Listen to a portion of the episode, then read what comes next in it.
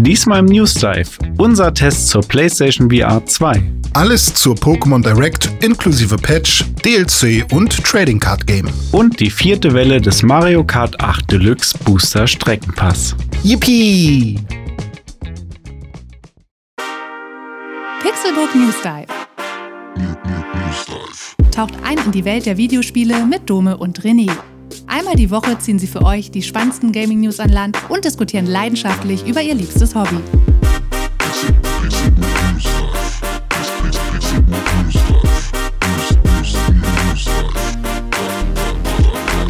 Es ist Samstag, der 4. März 2023 und ihr habt eingeschaltet zum Pixelbook News Dive. Ich bin Dome und an meiner virtuellen Seite sitzt Space Pirat René Deutschmann. Einen wunderschönen guten Tag. Mein Name ist René Deutschmann und ich bin ein Space Pirat. Ich habe sogar letztens erst den, oh Gott, jetzt habe ich den Namen vergessen, Sigma Pirate oder sowas äh, bezwungen. Und äh, ich könnte mir auch vorstellen, so einer zu sein der war ganz schön krass. Krass, wie, muss man, sich, wie muss man sich so einen Space Piraten vorstellen? Hat der dann auch eine Augenklappe unterm, unter der Glocke, weil er ist ja quasi so eine Art Astronaut mit ja, Augenklappe? Nee, der wird drauf gemalt oder ein Sticker kommt ah, auf die Glocke. Der Sticker der kommt Stelle. auf die Glocke, verstehen. Ja, richtig, damit man da ja. nicht hingucken kann. Und ähm, aber einen Hut hat man auf auch. Aber das muss dann sehr gut befestigt sein mit Gummi unten so unterm Kinn lang, mhm. damit der Hut im Space natürlich nicht wegdriftet. Ja, ja und ja. statt so einem äh, Papageien auf der Schulter hast du so einen kleinen Metroid, der die ganze Zeit so an deiner Schulter saugt. Richtig, und unsere Flagge ist kein ähm, Totenkopf. Weiß ich weiß nicht, was kann man denn da stattdessen machen? Ein schwarzes Loch. Krasse Space Piraten. Ja. Aber anhand dieser, wie immer, sehr fantasievollen Einleitung äh, könnt ihr euch vielleicht schon denken, was der liebe René letzte Woche gespielt hat und hier in dieses Podcast-Dokument eingepflegt hat bei uns. Und das ist mhm. Metroid Prime, das Remake. Und ich glaube, du bist da mittlerweile schon so ziemlich am Ende, oder? Ja, richtig. Ähm, apropos, äh, es ist ja kein Remake, es ist ja ein Remaster nur, Ach so, aber es fühlt sich an wie ein Remake. Es fühlt sich an wie ein Remake, weil ich habe mir letztens noch mal äh, GameCube-Footage dazu angeguckt und ist auch schon dolle hässlich gewesen damals. Also natürlich nicht super hässlich ähm, für für äh, ein GameCube-Spiel, aber im Vergleich kann man echt sagen, wow, die haben da eine ganze Menge gemacht und das, ich finde es echt ganz schick. Aber ähm, ähm meinst ja. du, das Spiel äh, ist aus heutiger Sicht, also das Originalspiel ist aus heutiger Sicht hässlich oder war quasi damals schon hässlich und nicht State of the Art? Nee, ich glaube, damals war es schon schick, so. Ähm, und auch es gibt so manche Effekte und Spiegelungen und so, die, glaube ich, für damals echt ganz cool waren. Aber als ich ähm, was geYouTubed habe, wo man etwas Bestimmtes findet, zum Beispiel, habe ich halt äh, einen YouTuber gefunden, der das auf, anhand der GameCube-Version gezeigt hat. Ah, okay. Und äh, da war das für meine Augen dann erstmal, oh Schreck, wo bin ich denn hier gelandet? Aber ähm, es ist schon nicht besonders scheiße oder so. Es ist halt nur komisch, wenn vielleicht jemand das auch dann nicht auf dem Emulator spielt, sondern mhm. eben auf dem GameCube und das dann eben noch so äh, captured in 576p oder mhm. was das ist. Ähm, das sah dann schon ein bisschen wild aus. Aber ähm, ja, ich würde sagen, auch damals war bestimmt Metroid Prime schon ein schönes Spiel. Und ich finde auch jetzt auf der Switch ist es ein sehr, sehr schickes Spiel. Also mir, mir macht das immer sehr viel Freude, da darum zu laufen. Ich bin schon echt sehr weit. Ich habe den letzten Anzug und ich finde ihn sehr, sehr badass. Ähm, ist, ein, ist ein schwarzer Anzug. Äh, oh, nice. Ferson-Anzug oder so heißt der. Does it come in ähm, black? ja, es ist sehr cool und ich habe einen Flammenwerfer und all so ein Kram. Also ich bin gerade schon echt krass unterwegs. Und ähm, ich habe auch quasi ich sag mal so den letzten Boss vor dem finalen Boss äh, besiegt. Und das war schon relativ schwer, weil ich habe quasi ähm, diesen Boss kann man quasi permanent also man kann permanent seine Schwachstellen beackern, ohne dass er ein Leben oder dass er Leben verliert. Und das habe ich quasi eine Viertelstunde lang gemacht und habe gedacht, boah, wie viele Phasen hatten der noch? Der muss doch irgendwann mal sterben. Und ähm, ich habe aber quasi nie ähm, ja ihn tatsächlich ihm tatsächlich Schaden zugefügt, sondern immer nur quasi seine Rüstung abgeschossen und dann ähm, war er wieder da. Und und mich hat das gewurmt und ich habe es nicht verstanden, was man da machen muss. Ich habe es mit jeder Waffe versucht. Mit, es war wirklich ah und immer wieder wird man ja bei Metroid nicht, ähm, also man wird immer wieder zu seinem letzten Save-Punkt zurückgeschmissen wenn man irgendwas nicht hingekriegt hat. Und ähm, somit muss man auch immer wieder ein kleines Stück zum Boss latschen und so. Und das war dann irgendwann echt nervig. Und da habe ich dann geguckt, okay, was muss man denn da machen eigentlich? Äh, und dann war es super easy, ähm, wenn man das erstmal herausgefunden hat. Und das hat Metroid relativ viel, dass man ähm, vielleicht nicht sofort auf irgendwelche ähm, ja, Rätsel kommt oder wie man irgendwas machen soll. Und wenn man es dann weiß, dann ist es so, oh, echt jetzt? Ähm, das fand ich jetzt ein bisschen schade manchmal, dass es das, dass das an manchen Stellen vielleicht nicht, also das Experimentieren vielleicht nicht belohnt wird. Wenn man das Richtige experimentiert, dann wird man bestimmt irgendwie be sich belohnen. Ja fühlen, aber ähm, ich habe da echt viel Zeit verbracht, ähm, den mit jeder Art und Weise irgendwie in die Knie zu zwingen, ähm, aber bin halt nicht auf diese eine elementare Sache gekommen. Und da muss man bei Metroid auch immer wieder denken, okay, wahrscheinlich wirst du das brauchen, was du als letztes freigespielt hast. Oder die letzten zwei, drei Sachen. Und ähm, ich bin aber schon immer so, dass ich denke, okay, ich versuche das jetzt irgendwie logisch hinzubekommen. Ähm, was würde denn in diesem Environment, wo ich hier bin, jetzt passen? Und es ist dann aber nicht unbedingt das, was aus der Logik heraus funktioniert, sondern eher das, was du als letztes freigespielt hast. Hm. Und ähm, das war es dann am Ende auch. Aber mehr will ich dazu nicht sagen. Ähm, und ich war kurzzeitig auch auf Kriegsfuß mit Metroid Prime und oh habe fast schon gesagt, ich höre jetzt auf zu spielen, weil es gibt eine Stelle ähm, bisher. Also ich habe jetzt, glaube ich, alles von der Welt freigelegt. Ich glaube, ich war jetzt schon überall einmal. Es kann sein, dass es noch irgendwo Geheimnisse gibt oder so, aber es gibt keine Tür mehr, die ich noch nicht ähm, also es gibt keine Tür mehr, hinter der noch irgendwas sein könnte, was mir jetzt quasi auf der Map angezeigt wird. Ähm, aber es gab halt eine Passage, wo ich durch musste, ähm, die echt mega lang war, bis da irgendwann mein Safe-Punkt wieder kam. Und ich glaube, ich hab's achtmal probiert oder so und hatte immer viel zu wenig Leben sozusagen. Das heißt, immer bis ich dann ähm, kurz vor einem Safe-Raum war und man ja auch nicht weiß, okay, ist der Safe-Raum jetzt vielleicht die Tür ähm, weiter oben oder die Tür vor mir oder die Tür links. Und wenn ich jetzt aber in die Tür weiter oben gehe, ähm, und ich das Gefühl habe, da könnte ein Gegner sein, dann gehe ich wieder schnell zurück. Aber manchmal klappt das nicht. Dann gehst du durch die Tür, hast du das Gefühl, ah, das ist kein Safe-Raum. Ich äh, versuche erstmal eine andere Tür und, und hoffe, dass da ein Safe-Raum drin ist, aber dann ist die Tür verschlossen und du musst erstmal kämpfen. Und, und da ist dann irgendwie ein fetter Gegner, der dich irgendwie nass macht. Und ähm, da bin ich halt echt super oft ähm, wurde ich halt zurückgesetzt und weil dieser Weg so lang war, hat man echt richtig viel verloren.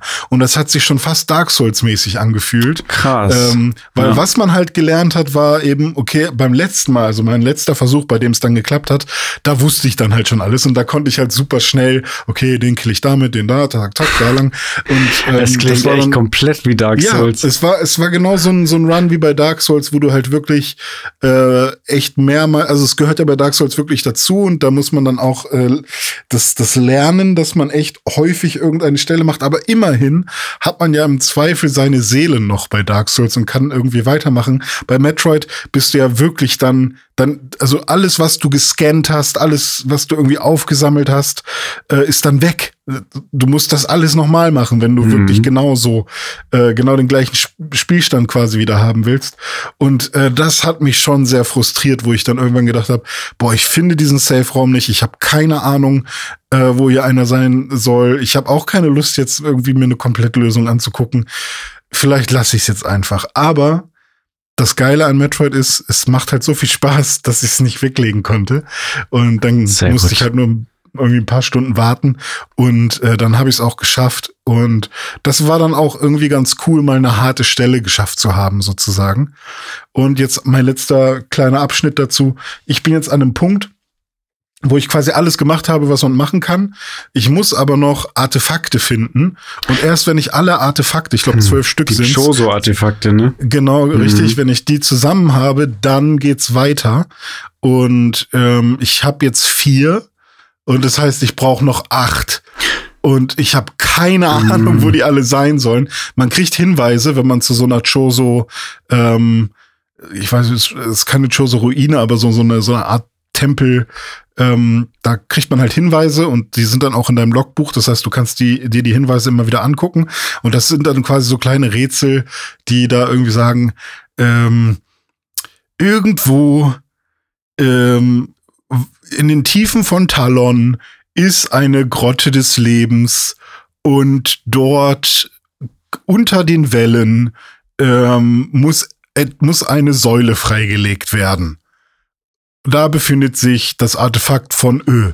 Und dann war ich irgendwie in drei verschiedenen Räumen, die alle irgendwie für mich aussahen wie eine Grotte des Lebens. Und ähm, keiner war's. Da habe ich gesehen, oh, auf der Map, es gibt ja einen Raum, der Grot also Live Grove oder so heißt. Okay. Und dann habe ich gedacht, ah, okay, da soll ich wahrscheinlich hin. dann bin ich da hingegangen und dann war es super billig. Also es ist jetzt ganz viel lesen, mhm. gucken, wo muss ich hin. Das Ding ist, bei, jetzt kommt halt dieses, was andere ja auch besonders doof finden, dieses Backtracking. Mhm haut jetzt noch mal richtig rein, weil man muss jetzt eigentlich gucken, dass man alles in irgendeiner sinnvollen Reihenfolge macht, damit man nicht irgendwie hundertmal hin und her rennt, weil man irgendwas nicht findet. Weil es kann ja auch sein, dass du denkst, okay, ich muss in den Raum, dann musst du da aber gar nicht hin, du musst in den ganz anderen Raum und dann bist du umsonst irgendwo hingerannt und dann machst du zum zehnten Mal irgendwie den Raum, wo irgendwie Jetpack-Typen auf dich zukommen und dich äh, abknallen wollen und die kommen immer wieder, wenn du den Raum betrittst. Und das wird dann irgendwann schon nervig. Und das hat dann auch nichts mehr mit, oh, ich will den Raum ein paar Mal sehen, damit ich irgendwie was ähm, äh, nichts verpasse oder so, sondern das, das ist dann einfach nur noch nervig. Und da kann ich dann verstehen, dass man vielleicht an der Stelle, an der ich bin, jetzt vielleicht langsam mal sowas wie ein Mini-Fast-Travel haben will, von wenigstens von Safe-Punkt zu Safe-Punkt. Aber ähm, ja, ist vielleicht dann auch schon wieder dann ein bisschen zu viel verlangt, weil wenn man dann alle Artefakte hat, ist es wahrscheinlich umso belohnender. Deswegen. Puh, ja. Da, da kämpfe ich mich jetzt noch durch. Das ist äh, auch, glaube ich, so ein bisschen so eine ähm, Geschichte aus der GameCube-Ära. Ich weiß noch, ähm, ja. hier, wie hieß es? Zelda Wind Waker. Äh, ja, hatte, hatte, quasi das gleiche, ne? Dass du auch das Spiel durchgespielt hast und dann noch mal irgendwelche Triforce-Stücke suchen musstest, bevor du dann gegen den mhm. Endgegner kämpfen konntest. Und äh, das scheint dann hier auch so zu sein. Ja, das äh, ja. klingt auf jeden Fall nicht nach irgendwas, was mir Spaß machen würde. Ähm, Dennoch, ich freue mich sehr und äh, die Vorfreude ist sehr groß auf äh, das Metroid Prime Remastered. Ähm, heute mhm. zum Zeitpunkt der Aufnahme soll es tatsächlich bei mir in der Post landen, weil heute der Release für die physische äh, Version ist. Äh, soll in den nächsten Stunden, vielleicht sogar während wir hier Podcast machen, wird es bei mir im, im Briefkasten landen. Ähm, cool. Vielleicht spiele ich dann heute Abend gleich mal eine Runde. Ähm, du hast ja auch sehr, sehr viel Positives ähm, darüber schon ja, erzählt. Volle Kanne. Und, ähm, das ist auch nichts, was, was mich jetzt davon abhält. So, das wird ja. mir trotzdem Spaß machen. Vor allem, und das ist eigentlich mein Positivpunkt, mir fehlt das eigentlich bei manchen Spielen, weil jetzt habe ich quasi das komplette Equipment. Und normalerweise ist es dann ja so, du hast alles und dann kommt der Endgegner und dann war's das. Und dann hast du vielleicht Spiele, wo du irgendwie bei Dead Space oder so ein New Game Plus machen kannst. Mhm. Ähm, aber wenn es die Möglichkeit nicht gibt oder du eigentlich gar nicht diese Zeit hast oder auch eigentlich das Spiel nur einmal durchspielen willst, dann ist es eigentlich ganz cool, jetzt die gesamte Welt für dich zu haben. Du hast alle Upgrades und alles, was, was man so finden kann, alle, alle Boni und was auch immer und kannst jetzt noch mal durch die gesamte Welt mit all deinem Skill und all dein, ähm, deinem Equipment noch mal durch. Also ich kann den Gedanken verstehen, ja, dass das man sagt, Punkt. hey, wenn man jetzt äh, am Ende ist quasi, ähm, dann soll doch jetzt nicht gleich Schluss sein, weil jetzt mhm. so, sollst du doch erstmal auch noch eine ganze Weile irgendwie die Vorzüge von deinem neuen Anzug oder so auch benutzen. Oder von irgendwie, wie oft hast du jetzt den Flamethrower benutzt? Einmal. Mhm. Lass doch ihn jetzt erstmal noch oder sie eine ganze Weile ähm, hier ähm, durch durchrennen.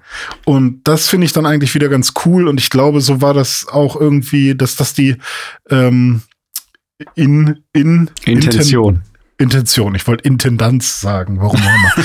so, aber äh, ja, das, das ist so mein Punkt. Und ich bin, ich, ich bin ein großer Fan von Metroid Prime, auch mit diesen Kleinigkeiten, die, die mir so ein bisschen aufgestoßen sind, aber die ich bisher sehr gut gemeistert habe.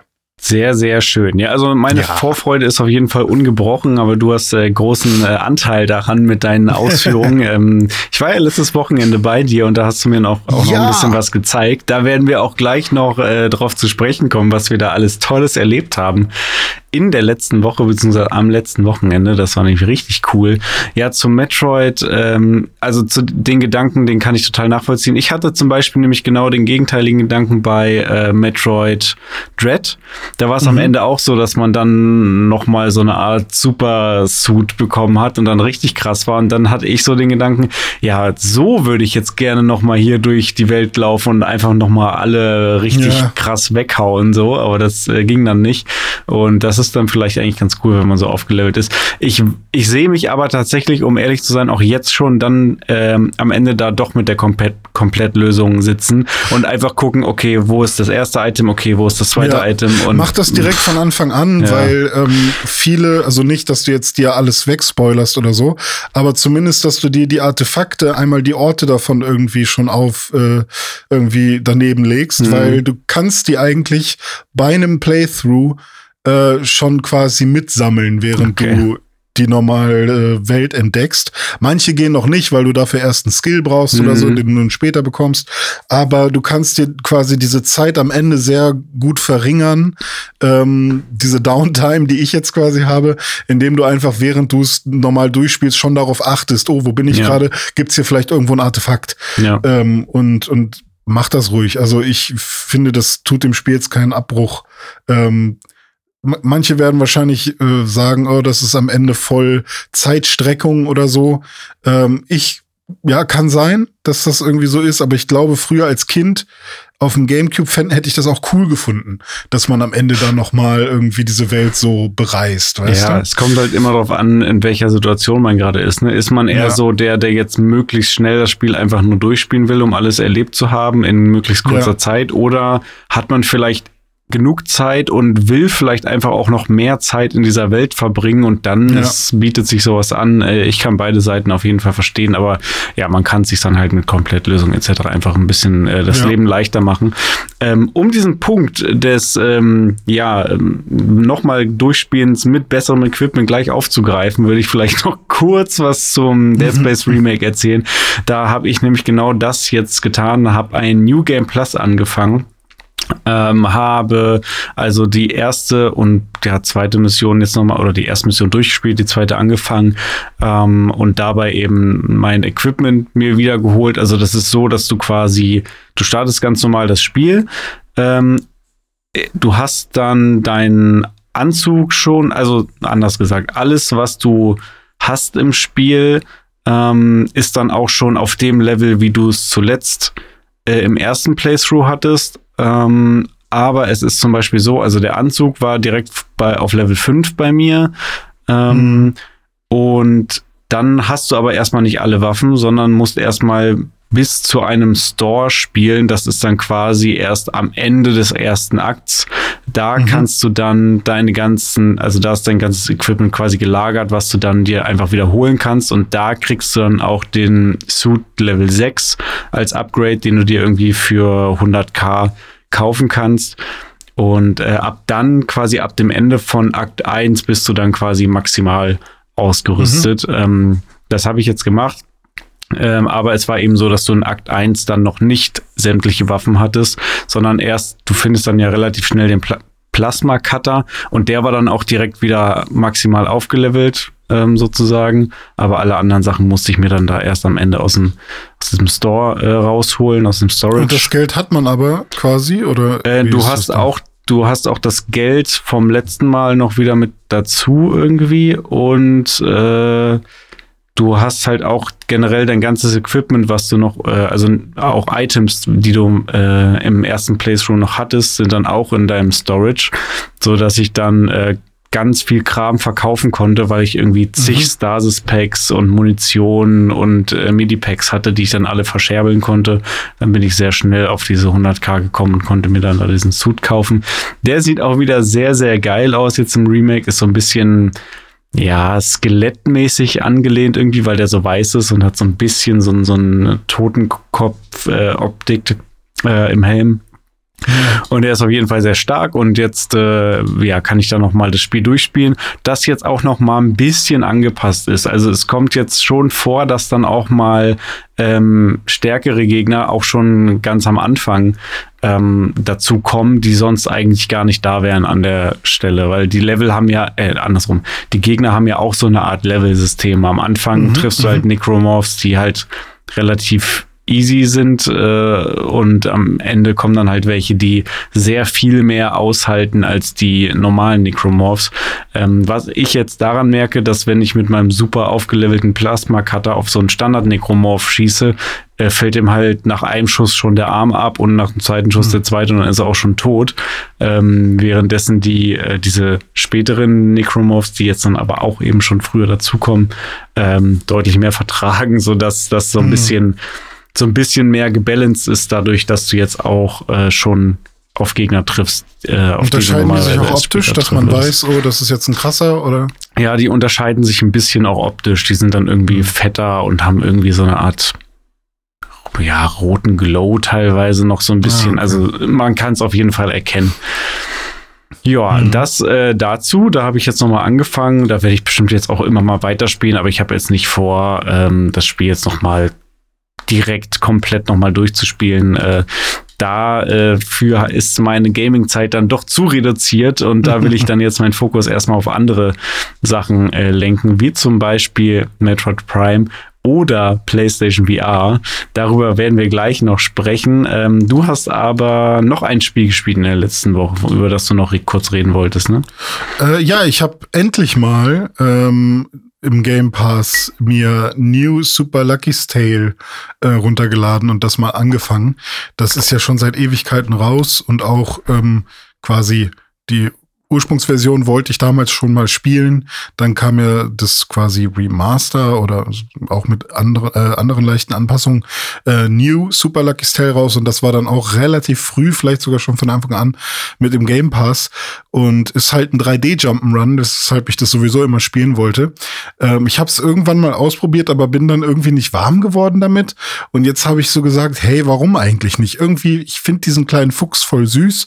Ich äh, will das jetzt noch mal ausprobieren. Und dann habe ich es jetzt angefangen und ich muss sagen, ey, das ist echt gar nicht verkehrt. Also das hat echt ein paar coole Ideen, ähm, paar Rätsel, paar coole Sprungpassagen, ähm, macht eigentlich nicht viel falsch. Es wirkt so, als wäre es relativ kurz. Ähm, also ich habe schon relativ viel Progress gemacht in einer sehr kurzen Zeit.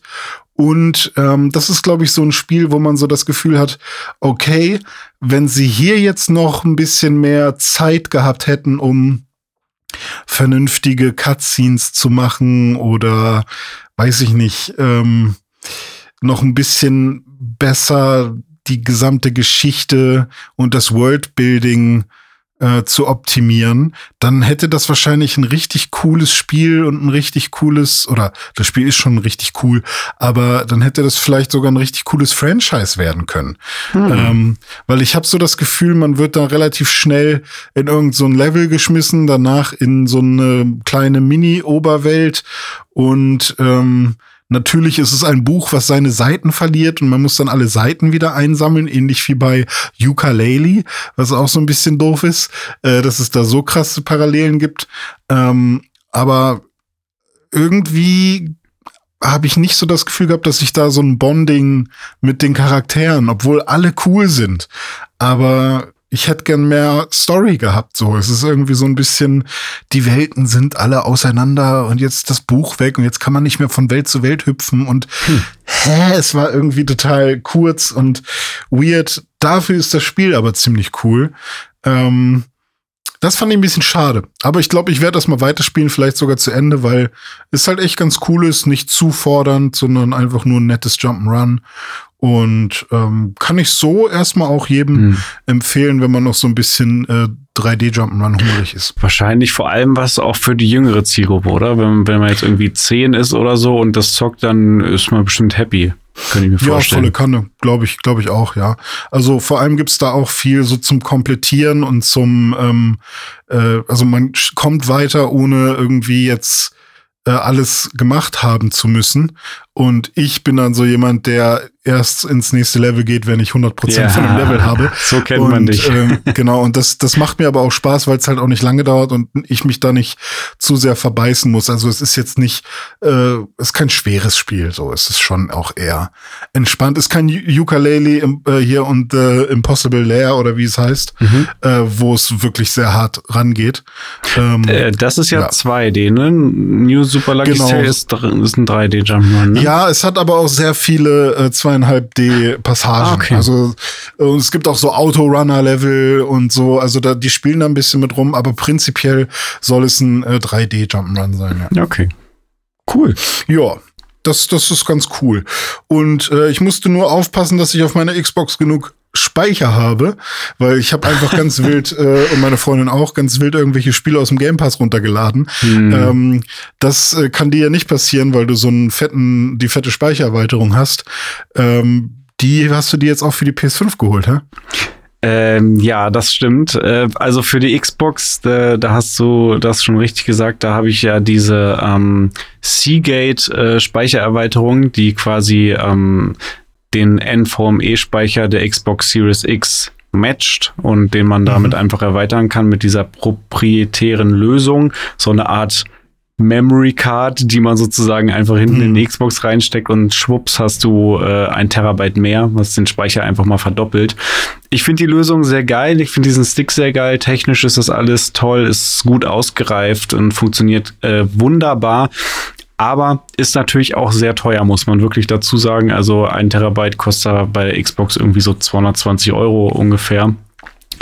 Ja, ähm, ist aber für mich total sinnvoll gewesen von Anfang an, weil die Xbox eben meine Hauptkonsole ist und da ähm, ja, brauche ich einfach so viel Speicher, ähm, weil ich relativ schnell allein schon mit meinen Bestandsspielen das Ding irgendwie voll gemacht mhm. habe und dann, wenn dann was Neues dazukommt, dann brauchst du mehr. Jetzt bin ich sehr happy damit. Ähm, bei der PlayStation habe ich bis jetzt immer darauf verzichtet, ähm, da nochmal ähm, Speicher dazu zu packen. Man muss ja auch dazu sagen, am Anfang ging das gar nicht. Ne? Also es kam ja erst später mit einem Systemupdate dazu, dass du ähm, SSDs einbauen kannst in deine PlayStation 5. Ähm, es ist aber auch echt wenig Speicher auf der Playse. Ne? Wie viel hat man ja. da freien verfügbaren Speicher? 600 so, am Ende. 600 irgendwas, ja. Hm. Also äh, deutlich unter ein Terabyte sogar. Ähm, und da war, das war für mich immer okay, weil ich spiele ja nicht so viel PlayStation. Das ist immer nur meine Zweitkonsole und ich spiele dann halt immer ein, zwei, drei Spiele maximal parallel und dafür hat das immer gereicht. Jetzt äh, ändert sich die Situation aber noch so mal so ein bisschen mit PSVR. Das, ähm, da shiftet mhm. mein Fokus jetzt natürlich auch so ein bisschen und ich äh, spiele jetzt auch mehr PlayStation. Meine Freundin spielt auch viel PlayStation. Insofern wird da jetzt auch so langsam der Speicher knapp und ich bin jetzt immer schon dabei, ähm, Sachen löschen zu müssen. Und wir waren an besagtem letzten Wochenende zusammen äh, bei Saturn war es, glaube ich, wo wir ja, waren. Ja, richtig, ne? Saturn. Genau. Der große Und, Hamburger an der Mönckeberg. Ja, genau, genau. Der ist sehr mhm. geil geworden übrigens, finde ich. Also wie die das da alles aufgezogen haben, auch mit der Gaming Area und so. Also gibt es schon schöne Sachen zu finden. Ähm, mhm. Und da warst du schon so, oh ja, ich wollte mir eigentlich noch mal eine SSD holen für die Playse irgendwie. Und da dachte ja. ich so, hm, eigentlich guter Gedanke so. Und jetzt äh, hat das noch mal so ein bisschen äh, gearbeitet in mir und ich habe mich jetzt dazu entschieden, das tatsächlich auch zu machen und habe mir jetzt die äh, Seagate Firecuda 530 ähm, mhm. NVMe SSD bestellt, ein Terabyte äh, für 135 Euro. Da sieht man schon, ist auf jeden Fall ein Ticken günstiger, wenn man äh, sowas kauft, als wenn man hier bei der Xbox unterwegs ist, weil es natürlich mhm. quasi normale PC-Bauteile sind. Ähm, ja. Man muss aber immer die Version mit diesem Kühlkörper dazu kaufen, mit einem Heatsink, äh, aber die Hersteller bieten das in der Regel auch an, dass man das mit oder ohne haben kann, weil für die PlayStation braucht man das. Ähm, und äh, ja, da muss man auf jeden Fall, wenn man da sich eine einbauen will, einmal kurz checken bei Sony, ähm, was da so die Anforderungen sind. Bei den meisten ähm, steht es dann aber auch dabei über den Festplatten, ob die äh, PS5 kompatibel sind. Da ist dann so ein, so ein Sticker dabei, also kompatibel mhm. with PlayStation 5, bei der eben auch, die hat eine äh, Lesegeschwindigkeit von 7300 MB pro Sekunde. Das ist schon äh, ja. nicht schlecht, sage ich mal. Naja, und die kommen jetzt die Tage an und dann werde ich die mal da einbauen in meine äh, PlayStation und dann kann ich vielleicht nächste Woche schon mal berichten, äh, wie das denn so äh, funktioniert, ob das einfach war, ob das gut funktioniert. Aber laut allem, was ich im Internet so gelesen habe, soll es jetzt nicht so wahnsinnig kompliziert sein. Also nicht so komfortabel wie bei der Xbox, dass du das Ding einfach nur reinsteckst und fertig, sondern du musst schon die PlayStation einmal aufmachen und das Ding so ein bisschen da einbauen. Aber wer so halbwegs mit einem Schraubendreher umgehen kann, für den sollte das eigentlich kein Problem sein. Hm. Äh, die von der Xbox habe ich gerade mal geschaut. Ähm, schafft nur 2,4 Gigabyte. Die Speichererweiterung. Ja, krass. Das ist schon interessant, dass die und äh, ist zwar auch eine Seagate angeblich, die mhm. da drauf steht, ähm, aber das, was drin ist, ist dann eine Western Digital. Ach, also, echt? Die haben bei Western Digital eingekauft und dann Seagate drauf gemalt. Ah, okay. Das ist ja lustig. Ja. Wusste ich gar nicht. Also Seagate ist offiziell der Vertreiber dieses äh, Sticks, aber ja. das, was dann drin steckt, ist WD. Also es gibt okay. so ein paar, paar, paar Tests, die, die das halt, die haben das Teil auseinandergenommen. Mhm. Und ähm, da sieht man dann, dass das äh, ja irgendwas anderes ist. Das ist ja wild. Ja. Aber finde ich lustig, dass die, ähm, beziehungsweise es gibt, es gibt auch zwei verschiedene von Xbox. Es gibt eine von Seagate auch, wo auch Seagate drin ist. Und es gibt auch eine, wo, eine w wo ein WD-Speicher drin ist. Aber beide, bei beiden steht Seagate drauf. Das ist interessant. Naja, ähm, ist auch nicht so wild, aber ich find's krass, dass es nur 2400 ähm, MB sind pro Sekunde. Mhm. Äh, und hier sind es auch tatsächlich Byte, nicht Bit. Ähm, das heißt 2,4 Gigabyte pro Sekunde, weil ähm, weil dann stimmt ja das sogar, wenn Sony ihren schnellen SSD-Speicher als so schnell bezeichnet, wenn bei der Xbox tatsächlich nur ähm, 2,4 Gigabyte pro Sekunde durch die Leitung können. Ist die Frage, ob das am Motherboard liegt oder wirklich nur am Speicher. Ähm, weil du hattest ja zum Beispiel auch bei Elden Ring ähm, eine etwas längere Ladezeit als ich zum ja. Beispiel auf der ja, PlayStation. Das stimmt dann erklärt sich das ja vielleicht. ja. Naja. Aber, aber es ey, ist jetzt auch nichts, was das, irgendwie den Kohl fett ja, macht. Nee, das kommt auch wirklich immer ganz aufs Spiel an. Also zum Beispiel ja. bei Dead Space ist die Ladezeit irgendwie auch null einfach. Mhm. Also da, das mhm. Spiel lädt einmal quasi am Anfang, wenn das Spiel startet.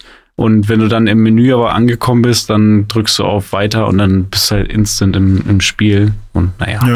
also ich glaube, da können wir uns bei den neuen Konsolen nicht beschweren. Da ist man auf ja, jeden Fall stimmt. mit schnellem Speicher unterwegs. Auf der PlayStation halt noch mal einen Tick schneller.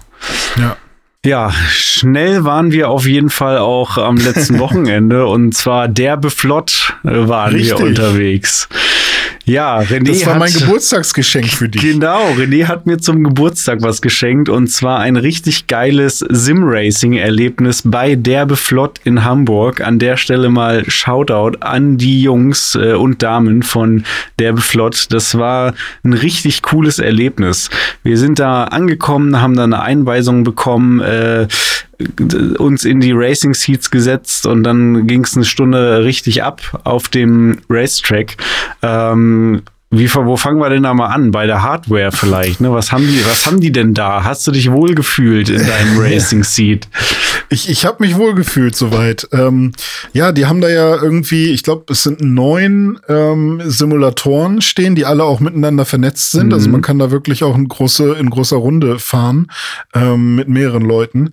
Ähm, und so ein Simulator, ähm, ja, der ist auch relativ nah an äh, echten ja, Cockpits irgendwie äh, angelehnt und die benutzen auch, ja, ich glaube, sie sagen selbst motorsportnahe Komponenten. Mhm. Ähm, und das kann ich auf jeden Fall bestätigen. Ich habe mich schon so gefühlt, als wäre ich in einem Rennauto. Ähm, ich bin natürlich jetzt nicht der dünnste und ich habe auch einen sehr breiten Arsch. Deswegen ist so ein ähm, Sportsitz natürlich für mich ein bisschen schwierig. Also ich äh, hatte da schon so ein bisschen Angst, dass ich da nicht irgendwie zu schwer bin für das Ding. Aber das Ding hat mich komplett äh, durchgerüttelt und äh, hatte gar keine Probleme, mich da irgendwie ähm, mal anzuheben und irgendwie ähm, durch die Kurve zu ähm, schwenken. Und das war echt ziemlich cool. Der Sitz ja, es ist ein Sportsitz. Ne? Meine, meine Backen, meine Arschbacken, die haben dann irgendwann schon ein bisschen wehgetan. Aber äh, jetzt nicht so, dass ich sagen müsste, oh Gott, ich hatte jetzt drei Tage lang irgendwie äh, blaue Flecken, sondern es war dann, ne, wenn man mal kurz aufsteht und sich irgendwie ähm, ein bisschen bewegt, dann, dann ja. geht das wieder. Wir hatten ja 60 Minuten mhm. und ähm, ja, ich fand die Einweisung war auch super, super entspannt. Ähm, es war ja es auch vor allem halt wir als, als Gamer äh, fühlen uns da ja auch relativ wohl mit ein paar Knöpfen und so. Es sind schon sehr viele Knöpfe. Ich, wir mussten auch kaum welche benutzen. Äh, da gab es noch viel mehr, die, die da irgendwie am Lenkrad dran sind und so weiter. Und äh, neben dem Lenkrad, was da noch zu sehen ist, ähm, oder ich, ich sehe es jetzt gerade, weil ich es mir nochmal angucke, damit ich das besser erklären kann. Ähm, neben dem Lenkrad gibt es auch noch so ein Schaltpult auf der rechten Seite ähm, oder so ein Steuerpult, ähm, wo man sich zum Beispiel zurücksetzen kann, äh, wenn man ähm, ah, irgendwie ja, genau. eine besonders schlechte Runde gefahren ist oder ja. gerade irgendwo äh, in ähm, im Sand gelandet ist oder so und dann wird man halt zurück in die Boxengasse äh, oder in seine Box gebracht. Ähm, den Knopf benutzt man tatsächlich, also wir haben ihn relativ oft benutzt, weil der eben auch äh, sehr hilfreich ist, um sich wiederzufinden. Ähm, und ja, das, das war generell so das Grundsetup. Man hatte ähm, seinen Sitz, man hatte Kopfhörer auf, mhm. vor allem das Lenkrad. das Lenkrad. Es gab zwei Pedale. Genau, ähm, die man auch beide äh, benutzt hat. Links genau, Bremse, richtig. rechts Gas. Ja. Genau, das Lenkrad war vor allem dafür da, um zu lenken und zu schalten. Mhm. Also man schaltet hoch und runter. Mit Schaltwippen. Ähm, genau, das sind Wippen hinten gewesen. Und äh, gab es noch irgendwas, worauf man hm, nee, ich glaube. Ja, dann sind halt die Bildschirme noch wichtig, ne? Du hast ja, halt stimmt, äh, drei richtig. riesige Bildschirme vor dir gehabt. Ich weiß jetzt gar nicht, wie viel Zoll das waren, aber äh, viel Zoll auf jeden Fall und dann äh, drei Stück, einen quasi direkt vor dir und zwei äh, jeweils einen links und rechts angeschrägt, ähm, so dass mhm. du ähm, quasi so ein was ist es denn dann? Nicht 16 zu 9, quasi dreimal 16 zu 9, ne? Kann ich kurz ausrechnen, wenn du möchtest. Nee, warte mal, das kann man doch sogar so rechnen. 16, 32, 48 zu 9. 48 zu 9. Ja, krass. Ja. Das war schon sehr cool. Äh, fast schon VR. Nicht ganz, dazu kommen wir später noch. Ähm, ja. Aber äh, wir sind uns tatsächlich einig gewesen nach dieser Stunde, dass das zwar cool ist, aber so richtig gebraucht haben wir das eigentlich gar nicht, weil wir haben ja, zu 95 Prozent eigentlich nur auf den mittleren String geguckt und äh, links und rechts war mehr so, ja, nett, dass da in der Peripherie auch noch so ein bisschen was sich bewegt hat, aber hingeguckt hm. haben wir da nicht wirklich. Ja. Also ich habe mir es auch irgendwie erst ganz am Ende von der Stunde aufgefallen, äh, weil wir einmal dann Crash gebaut haben äh, miteinander. Dann habe ich überall gesucht, wo ist denn hier eigentlich, sehe ich hier irgendwo eine Anzeige, wie der Zustand meines Fahrzeugs ist. Ja, gab es. Ähm, ganz auf der linken Seite des linken Screens. Also ich musste mich quasi schon 90 Grad nach, nach links drehen, äh, um mhm. das überhaupt sehen zu können. Äh, ja. Ja, aber man weiß jetzt natürlich auch nicht, wie wäre es gewesen, wenn die beiden Bildschirme nicht da gewesen wären, weil so hat man ja jetzt eine gewisse Immersion gehabt. Wäre ja, es um stimmt. einiges ähm, langweiliger gewesen, wenn dann nur ein Bildschirm gewesen äh, wäre, weiß man jetzt nicht. Äh, deswegen, ich glaube, das ist schon ganz irgendwie ganz sinnvoll. Ähm, vor allem, weil man ja auch, also ich habe dann ähm, können ja gleich nochmal erzählen, mit welchen Autos mhm. wir so gefahren sind und welche Strecken. Aber am Ende, als wir mit einem besonders schnellen Wagen gefahren sind, ähm, habe ich auch, um die Kurven einzusehen, dann irgendwann auch mal angefangen, den linken Bildschirm zu benutzen, weil da habe ich es gecheckt. Oh, für diese besonders spitze Kurve hilft es ja zu gucken, wie weit diese Kurve ist. Ja. Ich, ich werde ja gar nicht irgendwie abgeschnitten hier, sondern ich kann meinen Kopf drehen. Und ähm, trotzdem mag mein Gehirn das manchmal einfach nicht, mhm. äh, den nächsten Bildschirm zu benutzen oder so. Also ja. das war schon, schon ganz lustig. Was wir noch gar nicht gesagt haben, ist, welche Software eigentlich dahinter steckte. Es ah, ja, ist äh, Assetto Corsa, was wir da ja. gespielt haben, in einer anscheinend etwas angepassten Version, äh, die dann mit diesen ähm, Simulatoren eben gut funktioniert hat. Ähm, wir hatten tatsächlich auch keine ähm, Fahrhilfen im Sinne von Ideallinie oder so. Ne? Auch, hm. wie gesagt, geschaltet haben wir eben selber äh, und mussten uns wirklich richtig Sim-Racing-mäßig ähm, anhand der Strecke orientieren und unser Auto kennenlernen ähm, hm. und dann eben wissen, okay, das ist jetzt eine, ähm, mit dem Auto auf der Strecke muss ich in dieser Kurve hier im zweiten Gang durchfahren. So, so ja, musste man sich das dann wirklich ähm, erarbeiten sozusagen. Also hat echt schon äh, Bock gemacht.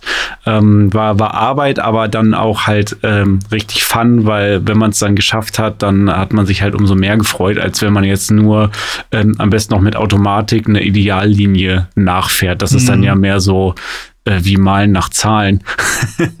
ja. also sowas schon äh, richtiges Racing. Ja, und wir waren eben zu zweit immer auf den Strecken, was eben auch cool mhm. war, so dass wir uns auch also mal wir, gegenseitig wir sind jagen konnten. Gefahren. Genau, es ist kein Rennen. Das wäre wahrscheinlich ein bisschen zu viel gewollt, weil es ging wirklich darum, erstmal irgendwie diesen Simulator kennenzulernen und überhaupt auch irgendwie saubere Runden zu fahren. Und das fand ich ganz cool, dass wir am Ende äh, dann herausgefunden haben, dass unsere, äh, unsere gültigen Runden ähm, also wir eine sehr hohe Anzahl an gültigen Runden haben. Ja, stimmt. Das fand ich, fand ich ganz gut. Ne? Kann man ja, wenn es da noch Racing-Teams gibt da draußen, die noch einen guten Fahrer brauchen, ähm, ich habe sehr viele gültige Runden, wenn das hilft. ja. Ja, äh, was sind wir gefahren? Wir sind ähm, BMW gefahren am Anfang. Das war eine mhm. Racing-Version des BMW M2. Äh, und wir sind gefahren, ich weiß gar nicht mehr, welche Strecke die erste war. Irgendwas in Amerika, glaube ich, oder? Puh, ja, stimmt. Ja. Also, also Spanien habe ich mir gemerkt, mhm. aber die allererste Strecke war, also es war eine sehr einfache eine Strecke. Sehr einfache Strecke. Ich glaube, eine US-Strecke ja. ähm, mit einem BMW M2. Das war erstmal zum Reinkommen sozusagen, erstmal so ein bisschen Gefühl dafür kriegen für den Simulator. Ähm, und dann ging es weiter äh, und dann wurde es ein bisschen äh, schon ein bisschen schneller äh, ja. und äh, spannender. Das war dann nämlich mit einem Porsche 911 GT3, äh, auch in einer Rennversion auf dem äh, Track in Barcelona. Und äh, mhm. das war echt cool. Also da habe ich richtig Spaß dran gehabt. Äh, da ist auch der eine Crash, glaube ich, passiert zwischen uns, weil wir es da mal richtig wissen wollten. und äh, ist gar nicht so einfach tatsächlich, wenn ähm, einer irgendwie gerade aus der Box rauskommt und der andere rast gerade da auf der Zielgeraden und dann kommt man sich irgendwie in die Quere, dann, äh, also ich habe gemerkt, das hat mich immer schon ähm, sehr äh, aus dem Konzept gebracht, wenn da plötzlich einer irgendwie von der Seite noch äh, mit, mhm. mit reinkommt. Ähm, aber ist ja nicht, ist ja nicht schlimm. Äh, irgendwann hatten wir dann aber schon mal diese Momente, wo wir uns dann auch äh, auf der Strecke gegenseitig gejagt und verfolgt haben. Aber da muss man wirklich immer dann äh, aufpassen, dass man sich nicht äh, gegenseitig in die Karre fährt, weil man will ja sich selbst und auch dem anderen nicht die Zeit versauen, wenn das jetzt gerade ja, eine coole richtig. Runde ist. Ja, und vor allem ist es auch so, wenn man wirklich einen Unfall baut, dann muss man halt die Hände vom Lenkrad nehmen. Oh ja, weil das stimmt. Ding so stark ausschlagen kann, dass man da im Zweifel auch ähm, ja einen Schlag abbekommen kann sozusagen. Und ähm, es ist dann nicht so wie bei Need for Speed oder bei irgendeinem anderen Rennspiel, dass man dann einfach so weiterfahren kann, weil, ähm, also klar kann man schon irgendwie, aber also die Runde ist dann halt versaut, so. Und ähm, ja, also man hat dann auf jeden Fall nichts gewonnen, wenn man nach einem Unfall irgendwie äh, noch so weiterfährt und wahrscheinlich hat man dann auch noch irgendwie was kaputt am Auto. Deswegen war es meistens so, dass wir dann doch relativ schnell den Reset-Knopf gedrückt haben, um die Runde eben nochmal zu starten. Und ähm, ja, irgendwann war ich aber auch mal wirklich in so einem Flow drin, mhm. dass ich wirklich gedacht habe, wow, ich muss gar nicht mehr auf irgendwelche Anzeigen gucken, sondern ich kann jetzt hier, äh, ich mache das alles nach Gefühl und es mhm. hat auch gut geklappt. Ähm, aber irgendwann kommt dann wieder das äh, Bewusstsein oder das akti der aktive Part von deinem Gehirn dazu und sagt, oh, ist das überhaupt richtig, was du hier machst? Guck mal, achte mal wieder auf deinen Gang. Solltest du die Kurve überhaupt so schnell nehmen? Und genau dann, wenn, wenn, wenn diese Gedanken dazukommen, kommt man aus dem Flow raus, sozusagen. Ja. Und, und dann habe ich irgendwie einen fetten Unfall gebaut. Das heißt, diese eine geile Runde, die ich dann mit dem Porsche auch hätte fahren können, war dann ähm, leider voll im Arsch. Aber genau das sind so auch die Momente, wo wo man merkt, wie steil die Lernkurve ist, mhm. dass man halt, also das war das erste Mal, dass ich das gemacht habe und ähm, trotzdem hatte ich schon das Gefühl, dass ich irgendwie ähm, zumindest für ein paar Minuten eins mit diesem Simulator werde. Ja, das war echt cool. Ähm Das, das Gefühl hatte ich auch vor allem beim Porsche waren, äh, fahren dann. Das hat mir am meisten Bock gemacht. Danach kam aber noch, äh, noch mal sozusagen das i-Tüpfelchen. Da wollte er uns noch mal so ein mhm. bisschen äh, anfüttern, noch mal ja. den richtig äh, krassen Scheiß rein reindrücken. Und zwar Formel 1. Also wir sind die mhm. letzten Runden dann mit einem äh, Ferrari aus 2004, glaube ich, gefahren, einem Formel 1 Wagen, also richtig derbe schnell. Also das war derbe flott. Äh, mit ja. über 300 dann die gleiche Strecke, die wir vorher gefahren sind, Barcelona, was dann ganz gut war, weil die kannten wir ja nun schon und mussten mhm. uns sozusagen nicht mehr darauf konzentrieren, die Strecke zu lernen, sondern ähm, eben mehr uns aufs Auto konzentrieren das war cool und hat auch Spaß gemacht, aber ich muss sagen, also wirklich Formel 1 fahren ist für mich dann äh, wie eine andere Sportart plötzlich, ne? als wenn mhm. wir vorher ähm, Fußball gespielt hätten und plötzlich ist Basketball. Also es ist wirklich, mhm. äh, ja, man fährt auch, aber das Fahrverhalten ist komplett anders. Du hast eine ganz andere Bodenhaftung, du kannst die Kurven viel krasser nehmen, du kannst mhm. viel krasser bremsen, also wirklich von 300 auf 0 innerhalb von wenigen Sekunden. Ähm, also das Auto verzeiht einfach total viel und es ist aber dann so, es gibt diese eine Grenze und wenn du da dann rüberkommst, dann ist einfach vorbei. Also du kannst sozusagen richtig, richtig viel machen und musst dich immer an die Grenze rantasten und das Auto macht Sachen, wo du denkst, wow, das würde mit einem normalen Auto niemals funktionieren, dass ich hier so um die Kurve fahre. Aber wenn du es dann mhm. übertreibst, dann fliegst du halt gleich komplett weg. Also ja, dann das ist wirklich ist so ähm, Risiko nehmen. Also ja, das, das Risiko wird immer größer quasi. Es wird ein bisschen einfacher, aber wenn du es dir zu einfach machst, dann äh, kriegst du auch eine doppelte Breitseite. Ja. Dann fliegst du auf jeden Fall richtig raus. Ähm, war genau mein Bier. Ich habe es richtig genossen. Äh, äh Final Fantasy würde ich schon sagen. War für mich finale Fantasie. ja. äh, Formel 1. Ähm, weil ähm, ja genau das, was du gesagt hast, dieses, ey, ich ähm, ich muss bei den anderen Autos immer darauf achten, dass ich auch langsam genug bin, um runterzuschalten. Und beim Formel 1 Wagen ist scheißegal, schalte halt runter. Und, äh, oder schalte halt hoch. Äh, wenn du hochschaltest, äh, dann dann musst du halt darauf achten, dass du äh, irgendwie auch Gas gibst dabei, weil sonst ähm, nutzt du halt einfach, ähm, bist du in einer sehr niedrigen Drehzahl, das willst du halt auch nicht. Und äh, das war schon war schon sehr cool und irgendwann dann zu sehen, Alter, das, was ich gerade mit dem Porsche im, im zweiten oder im dritten gemacht habe, kann ich hier fast doch im fünften machen. Mhm. What the? Das war sehr cool. Also ähm, Formel 1 hat mir sehr viel Spaß gemacht. Ähm, aber ich kann deine Punkte auch total verstehen, weshalb, also es geht so ein bisschen das verloren bei Formel 1, was, ähm, was so den, also ja, was den Skill fordert, mit den normalen Autos ja. irgendwie. Das ist halt was und, anderes. Ähm, also es ist, ja. es, gefühlt ist es mehr Wipeout als äh, jetzt das, was ich erlebe, wenn ich mich halt hier in meinen eigenen GTI reinsetze und damit ja, okay. irgendwie auf der Straße unterwegs bin.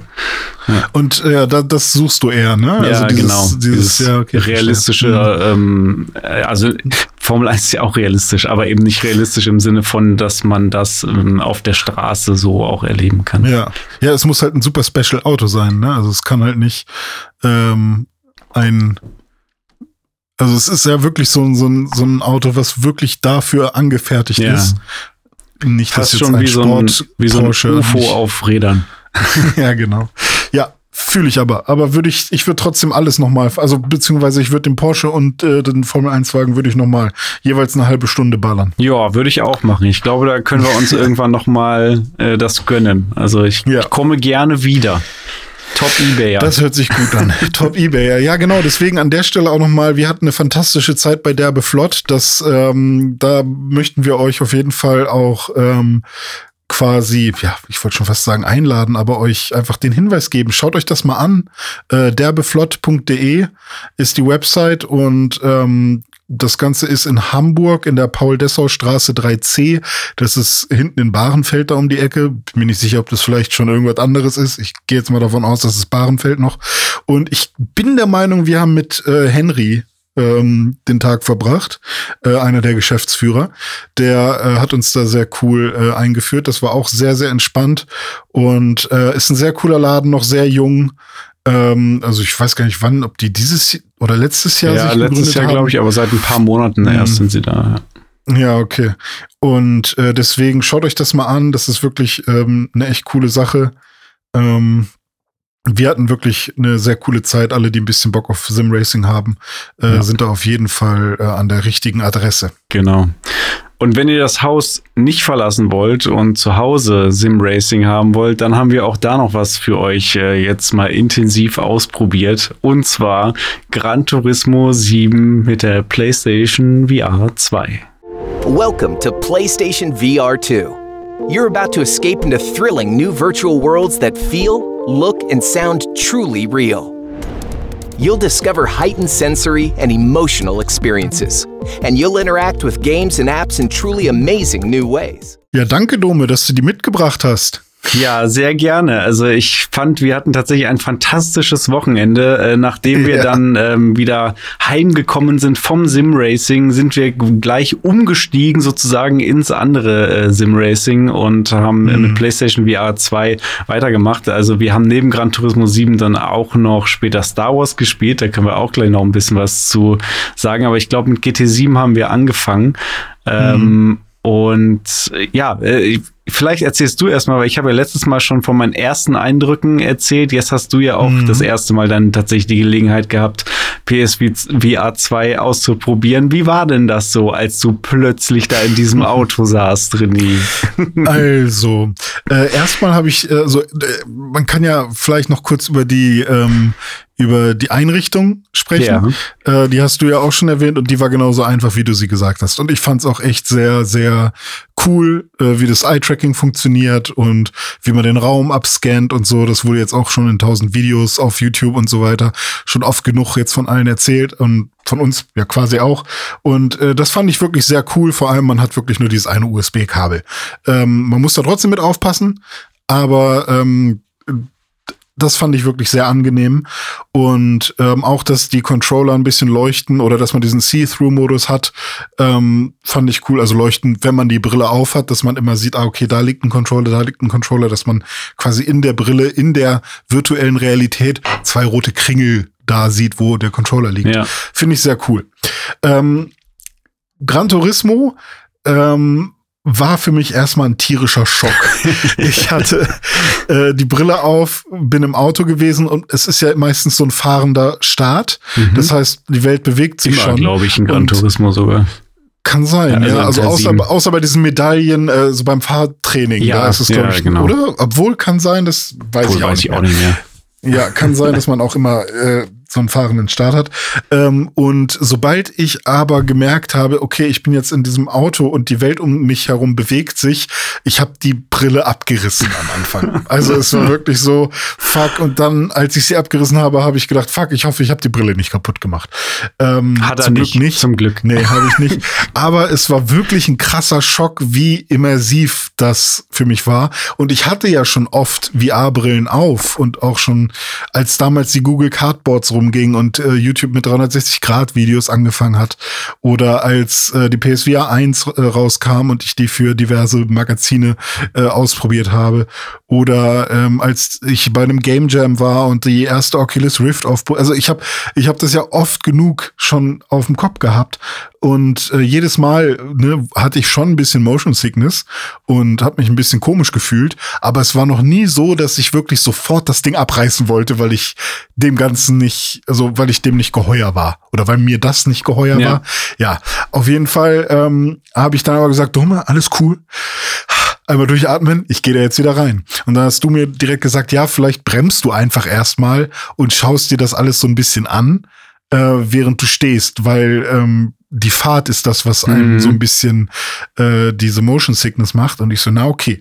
Dann habe ich äh, tatsächlich gebremst und das war dann auch sehr viel angenehmer. Also einfach nur mit dem Kopf umgucken und ähm, das muss ich echt sagen, die Immersion funktioniert halt wirklich.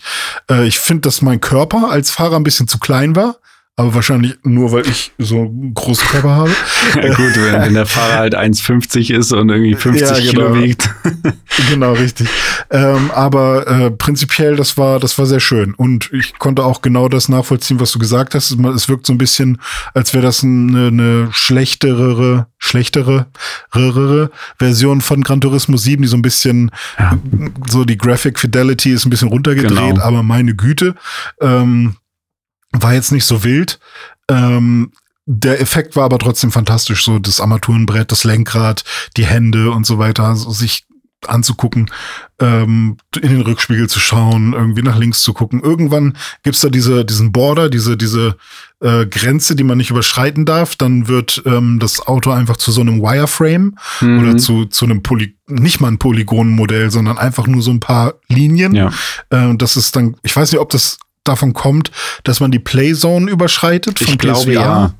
Okay. Hm Das ist es. ähm, dass, dass es einmal damit zusammenhängen kann oder dass äh, Gran Turismo selbst eben auch irgendwann sagt, okay, wir haben, wir haben hier äh, uns selbst auch eine Grenze gesetzt, bis wohin wir rendern. Ja, das- weiter als da darf ja. die Kamera nicht gehen, weil das ergibt keinen Sinn. Ja, Es ist wie wenn du- durch Null teilen oder so. Wenn du zum Ahnung. Beispiel mit dem Kopf dann durchs Dach gehen würdest vom Auto oder so, ne? Das darf Ja, dann genau, halt nicht sein. Genau. Ähm, und dann äh, tatsächlich haben wir auch, ich weiß gar nicht, ob es Freitag und Samstag war, ich glaube, so war's. Freitag haben wir das erste Mal reingeguckt und Samstag dann nochmal.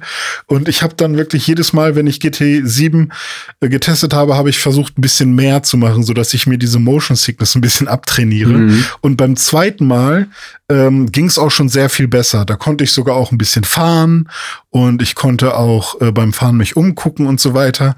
Aber es war jetzt nicht so, dass ich ähm, ja mal eine ganz, ein ganzes Rennen fahren konnte, weil das war schon echt immer noch sehr heftig. Und das hätte ich nicht gedacht, weil ich dachte ja immer, man will VR machen, um eben genau das zu haben. Vor allem diese Fortbewegung. Aber damit will mein Gehirn einfach nicht, nicht mit, da will mein Gehirn nicht mitmachen. Mein Gehirn sagt, ich sitze, ich spüre keinen Wind, ich spüre keine G-Kräfte. Warum bewegt sich die Welt um mich herum? Irgendwas muss falsch sein. Panik, Panik, Panik. Das ist so, was, was ich spüre. Aber Dome, der konnte da ganz gut seine Runden fahren. Ja, ähm, also ich habe jetzt äh, die Erfahrungen gesammelt von, also meine eigene natürlich, dann habe ich dir Mhm. zugeguckt ähm, und dann von meiner Freundin und einem weiteren äh, Kumpel, der jetzt auch schon mal bei Mhm. mir zu Besuch war und es ausprobiert hat.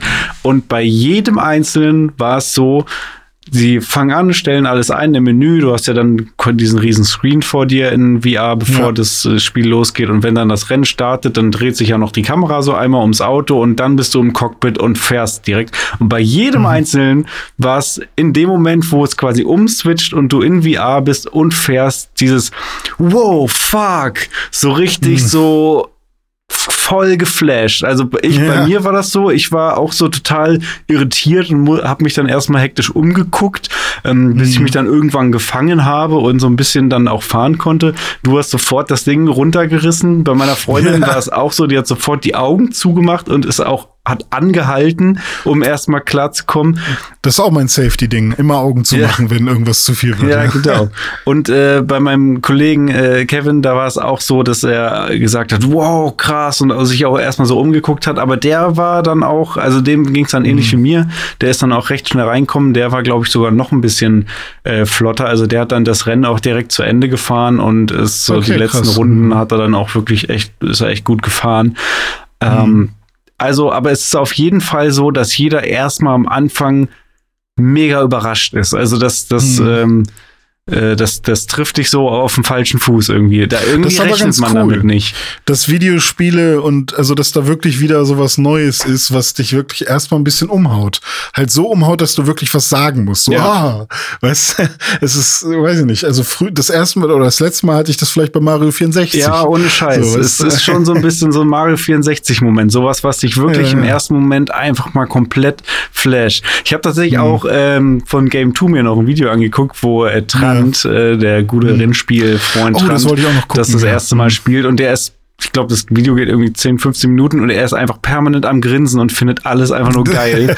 und das kann ich äh, super nachvollziehen. Ähm, auch beim, beim Zugucken, ich habe jedes Mal wieder so, so Bock bekommen, selber zu zocken. Mhm. Und ähm, ja, ich habe da Hat der ein schnelles Auto genommen? äh, unterschiedlich. Äh, mal Okay. langsam, mal schnell. Guck ich mir auch Ähm, noch an. Hi. Der muss doch auch äh, Stammkunde bei Derbe Flott sein, oder? Ja, stimmt eigentlich schon, ja. Wenn er den Laden schon kennt. Ja, hoffe ich doch. Ähm, ja, sonst, äh, also ich habe auf jeden Fall richtig Bock, jetzt GT7 weiterzuspielen in VR. Ähm, wir haben Mhm. uns ja auch schon so zwischenzeitlich die Frage gestellt, oder ich habe ich hab dir gesagt, dass ich mich jetzt frage, ähm, Mhm. ja, wie ist das jetzt eigentlich in Zukunft? Will ich jetzt GT7 in VR spielen? Weil das ist halt ultra immersiv und macht super Bock und ist einfach was ganz Neues.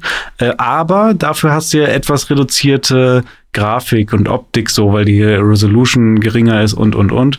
Ähm, ach so, äh, dazu übrigens, ne, du hast recht, also es ist jetzt wohl äh, tatsächlich so schon. Ich dachte, das wäre noch nicht so, dass Gran Turismo auch dieses ähm, Rendering benutzt, ähm, was mit dem Eye-Tracking Ah, ja. ähm, Hm. gematcht ist. Dass immer da, wo du hinguckst, ist scharf und wo du nicht hinguckst, ist es äh, pixeliger. Ja, das sieht, das wird nämlich auch auf den Bildschirmen dann so gespiegelt und ähm, Genau, in diesem das, das Gefühl hatten wir nämlich, richtig, das Gefühl hatten wir nämlich, dass manche Stellen halt wirklich sehr viel schärfer sind als andere. Ja. Vor allem am Text kann man das ganz gut auch sehen, Mhm. dass äh, Text unscharf wird oder eben sehr verpixelt ist, äh, wenn de, die Person, die gerade die PSVR 2 aufhat, gar nicht darauf guckt. Ja. Ähm, zum Beispiel eine KMH-Anzeige oder sowas.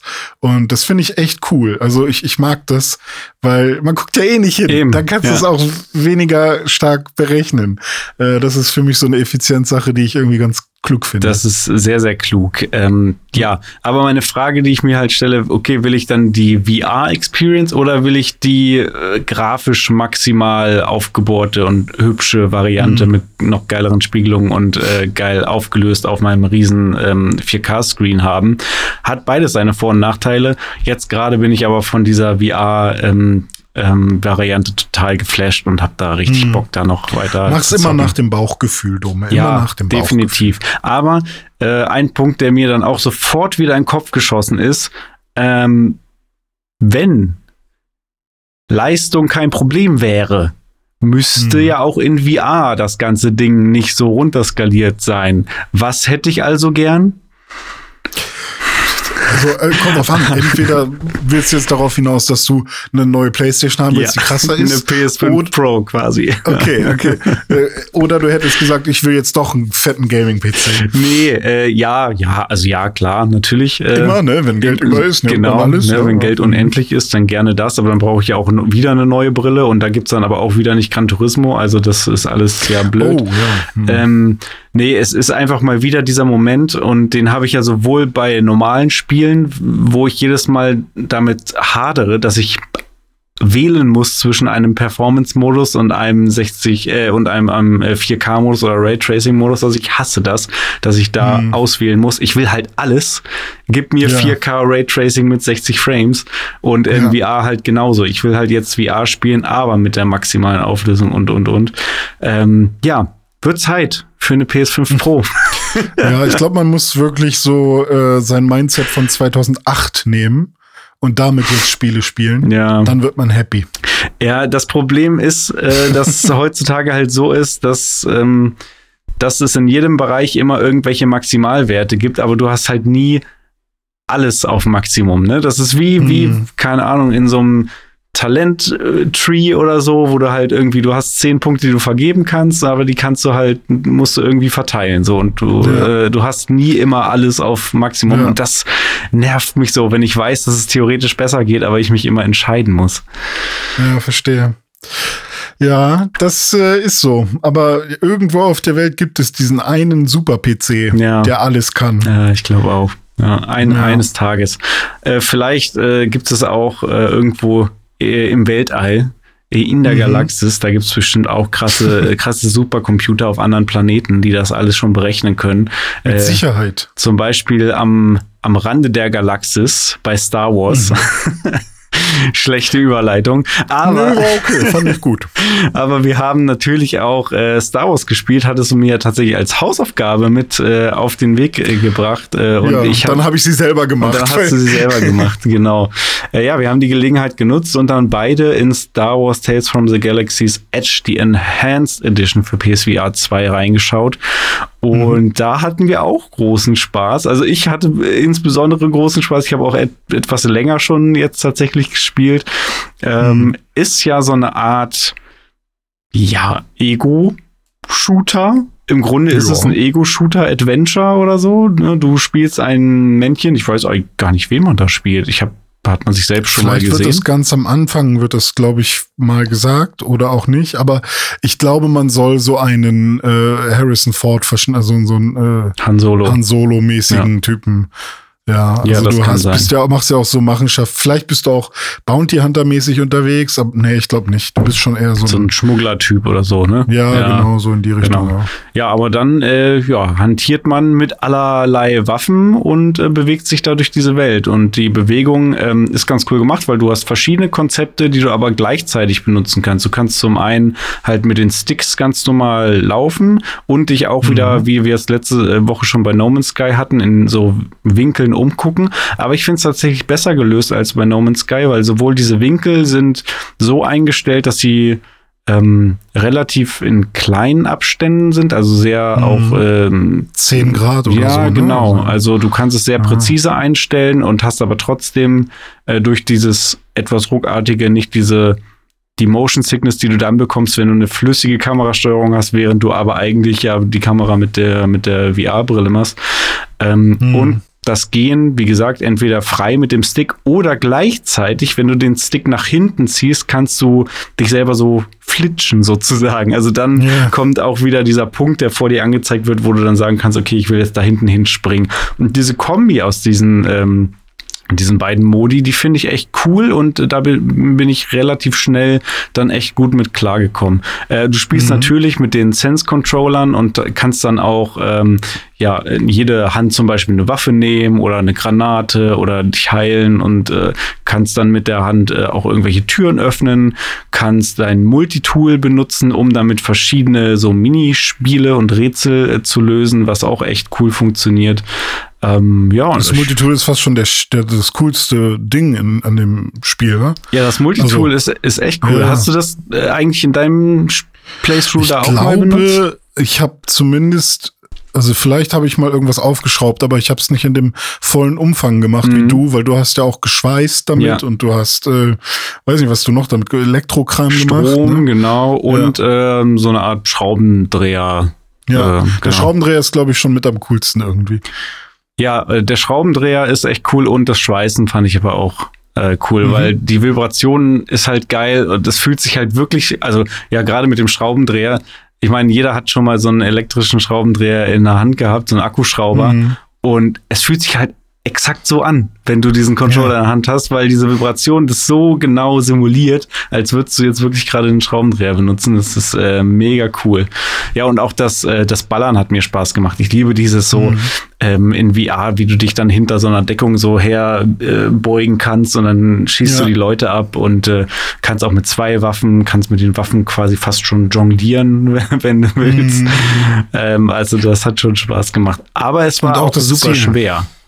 Ja, das stimmt. Wir haben relativ schnell äh, den Schwierigkeitsgrad runtergestellt und dann irgendwann nochmal dann noch runtergestellt. runtergestellt. Weil aus irgendeinem Grund, also entweder wollten wir immer zu viel, also dass Ja. wir zu schnell durchgehen äh, wollten, ähm, oder wir haben die Deckungen einfach nicht richtig genutzt, weil wir haben ja auch in der Regel im Sitzen gespielt, oder? Mhm. Ja, Ja, irgendwann sind wir aufgestanden. Genau, am ja. Anfang haben wir im Sitzen angefangen, aber irgendwann sind wir dann auch aufgestanden, ja. Ja, weil damit kann man eben besser seine Waffen an den Gürtel kleben, Mhm. weil da, also man hat quasi alles am Gürtel, was man mit sich trägt. Ja. Deswegen muss man irgendwie Items packt man in so eine Tasche am Gürtel. Äh, Die Tasche muss man vom Gürtel wegnehmen, wenn man an die Items ran will. Ähm, das Multitool ist am Gürtel und man kann bis zu zwei Handfeuerwaffen an den Gürtel packen. Ähm, und deswegen ist das schon ähm, ganz klug, wenn man auch steht, weil im Sitzen checkt das Spiel manchmal nicht, ob man jetzt gerade äh, was an den Gürtel packen will oder nicht, oder man kommt da halt nicht Oder man richtig kommt gar nicht ran, ja, weil dann Ja, schon deine genau. Beine da im Weg sind oder so. Ja, genau. Und ähm, ja, aus irgendeinem Grund war das Kämpfen oder das Schießen, ähm, also das Treffen an sich nicht, aber die Gegner waren so stark, dass Mhm. man halt echt sehr schnell ge gestorben ist. Ja, man hat nur Und, super ja. wenig Leben immer gehabt und ist total nach Ja. drei Treffern irgendwie direkt gestorben oder so. Das war uns dann zu blöd, weil, weiß ich nicht, wir wollten halt Spaß haben einfach. Ne? Wir wollten da ein bisschen Ja. durchlaufen, ein bisschen schießen, ein bisschen Spaß haben und dann haben wir halt die Schwierigkeit runtergestellt und dann, dann ging's auch. Ja, genau. Und ich weiß nicht, vielleicht haben wir irgendwas falsch gemacht, so dass man wirklich irgendwie viel mehr Deckung nutzen muss oder so. Aber ich wollte mich jetzt auch nie irgendwo dahin hocken oder so, Mhm. sondern ähm, vielleicht war das so der Trick, den wir nicht gemacht haben, keine Ja, Ahnung. wir sind zu faul. Aber zu faul war für trotzdem- Schießereien. war trotzdem okay. Also hat, hat wirklich Spaß gemacht. Mein Problem war da ja eigentlich nur ähm, auch das Laufen wieder, das, was ich ja eigentlich gedacht habe bei No Man's Sky, warum will man in Winkeln sich bewegen Mhm. oder warum will will man von Spot zu Spot sich hin teleportieren. Das ist doch richtig dumm. Jetzt verstehe ich das, weil es wirklich Motion Sickness ähm, induced bringt, wenn man ganz normal läuft, wie man das von Videospielen kennt. Und ähm, ich musste halt wirklich äh, auch diese, diese Teleportsteuerung benutzen. Ähm, und was mir halt sehr viel Schwindel bereitet hat, war, wenn ich irgendwas gesehen habe, was sehr hoch war oder wenn ich einfach mitten äh, im Weltall stand. Mhm. Ähm, zum Beispiel gab es da diese eine Szene, wo man an so einem Pult stand und da war eine riesige Fensterfläche, wo man ins Weltall rausgeguckt hat. Und ähm, dann sind da irgendwelche Container oder Teile vom Raumschiff abgesprengt worden oder so. Und äh, in dem Moment kam mir dieses kam es mir so riesig vor und ich habe das Gefühl gehabt, ich wäre dort gewesen. Ähm, das, es kam mir alles so riesig vor, so wie so eine unendliche Weite. Und Ja. plötzlich war mir das einfach zu viel. Und dann gab es irgendwann auch noch eine Szene, wo das Star Wars Logo mitten im Weltall Hm. zu sehen war und wo ich das Gefühl hatte, ich bin einfach im Nichts. Und oh, das macht mir Das jetzt auch mochte schon dein wieder, Körper auch wieder nicht, ne? Ja. Äh, gar nicht, gar nicht. Das sind so Momente, wo ich wirklich äh, anfange, da irgendwie zu zittern. Ähm, aber ich muss ja auch sagen, Dome, ich habe jetzt ja auch was getan. Ich habe mir zwar keine PSVR 2 gekauft, nein, das nicht. Noch nicht. Aber ich habe mir eine ähm, ein VR-Headset bestellt, wo man das Smartphone reintun kann. Ah. Ähm, einfach nur, da, weil ich, weil ich diese Motion Sickness ein bisschen bekämpfen will. Mhm. Und ich habe ja schon öfters das ausprobiert und ich weiß, dass, also ich habe letztens einfach nur so ein VR-Video bei YouTube geguckt und es einfach sehr nah an meine Augen gehalten und es hat schon funktioniert. Mhm. Ähm, das heißt, ich werde das jetzt damit ausprobieren und ich habe mir jetzt somit das beste VR-Headset-Ding für Smartphones gekauft, was man sich so kaufen kann. Kostet nur 50 Euro. Ich glaube, ich habe sogar noch einen Coupon gehabt, also 39 Euro oder sowas. Ist da denn irgendwelche Technik drin oder sind das quasi Ähm. in Anführungszeichen nur äh, Linsen äh, quasi und in, in so einem Ding, was dann, wo du einfach dein Handy reinsteckst und dein Handy macht die Exakt. komplette äh, Technik sozusagen? Da, da ist quasi keine, keine elektronische Ja. Technik drin. Die wichtige Technik an den Dingern ist wirklich nur, dass du die Schärfe richtig einstellen kannst, dass du eben die Linsen ähm, gut nach links und rechts und nach vorne und hinten drehen kannst. Und das unterscheidet dann quasi so ein billiges 10 Euro Google Cardboard, wo ja quasi die Linse einfach nur irgendwo ist, von diesen etwas teureren, wo du dein Smartphone reinpacken kannst. Ähm, und da hoffe ich einfach mal, dass ich damit irgendwie ein paar coole Videos gucken kann, die, die, oder vielleicht gibt's sogar Apps, um ähm, einfach mal ein bisschen durch eine Welt zu laufen oder so. Und äh, bei mir funktioniert diese Immersion sofort. Da, da kann auch ein Fliegengitter zu sehen sein von, von meinem Smartphone. Und ich bin mal gespannt, wie der Unterschied ist. Also wie, wie viel schlechter es dann sein wird im Vergleich zu PSVR 2. Ähm, aber die, das Ding habe ich mir bestellt, einfach nur, weil ich das jetzt ausprobieren will, noch mehr. Ja, cool. In Ja, der, da, in der Billigvariante. da musst du mal berichten, wie das dann funktioniert mit dem, mit ich. dem Handy. Ob, ob das Mach dir hilft, um das abzutrainieren. Um, Ich glaube um dann schon. beim nächsten Mal ein Rennen auf der Nordschleife komplett äh, durchzuhalten. Vielleicht, mal gucken. Ja, da kommt auch so ein Controller mit dabei. Der sieht aus wie so ein Nunchuck von einer Wii. Ähm, damit man auch irgendwas machen kann, falls man ein Spiel findet. Mit, also, dass man auch steuern kann, zum Beispiel. Okay. Also, mal gucken, wie das so ist. Sehr schön. Mal gucken, wie das so ist. Äh, Das haben wir uns auch gedacht bei Pokémon Update 1.2.0 für Karmesin und Purpur. Das kam jetzt raus zusammen mit einigen News, denn es war gerade der Pokémon Day und dazu gab es am 27.02. eine Pokémon Direct und was da noch alles so angekündigt wurde, das besprechen wir jetzt.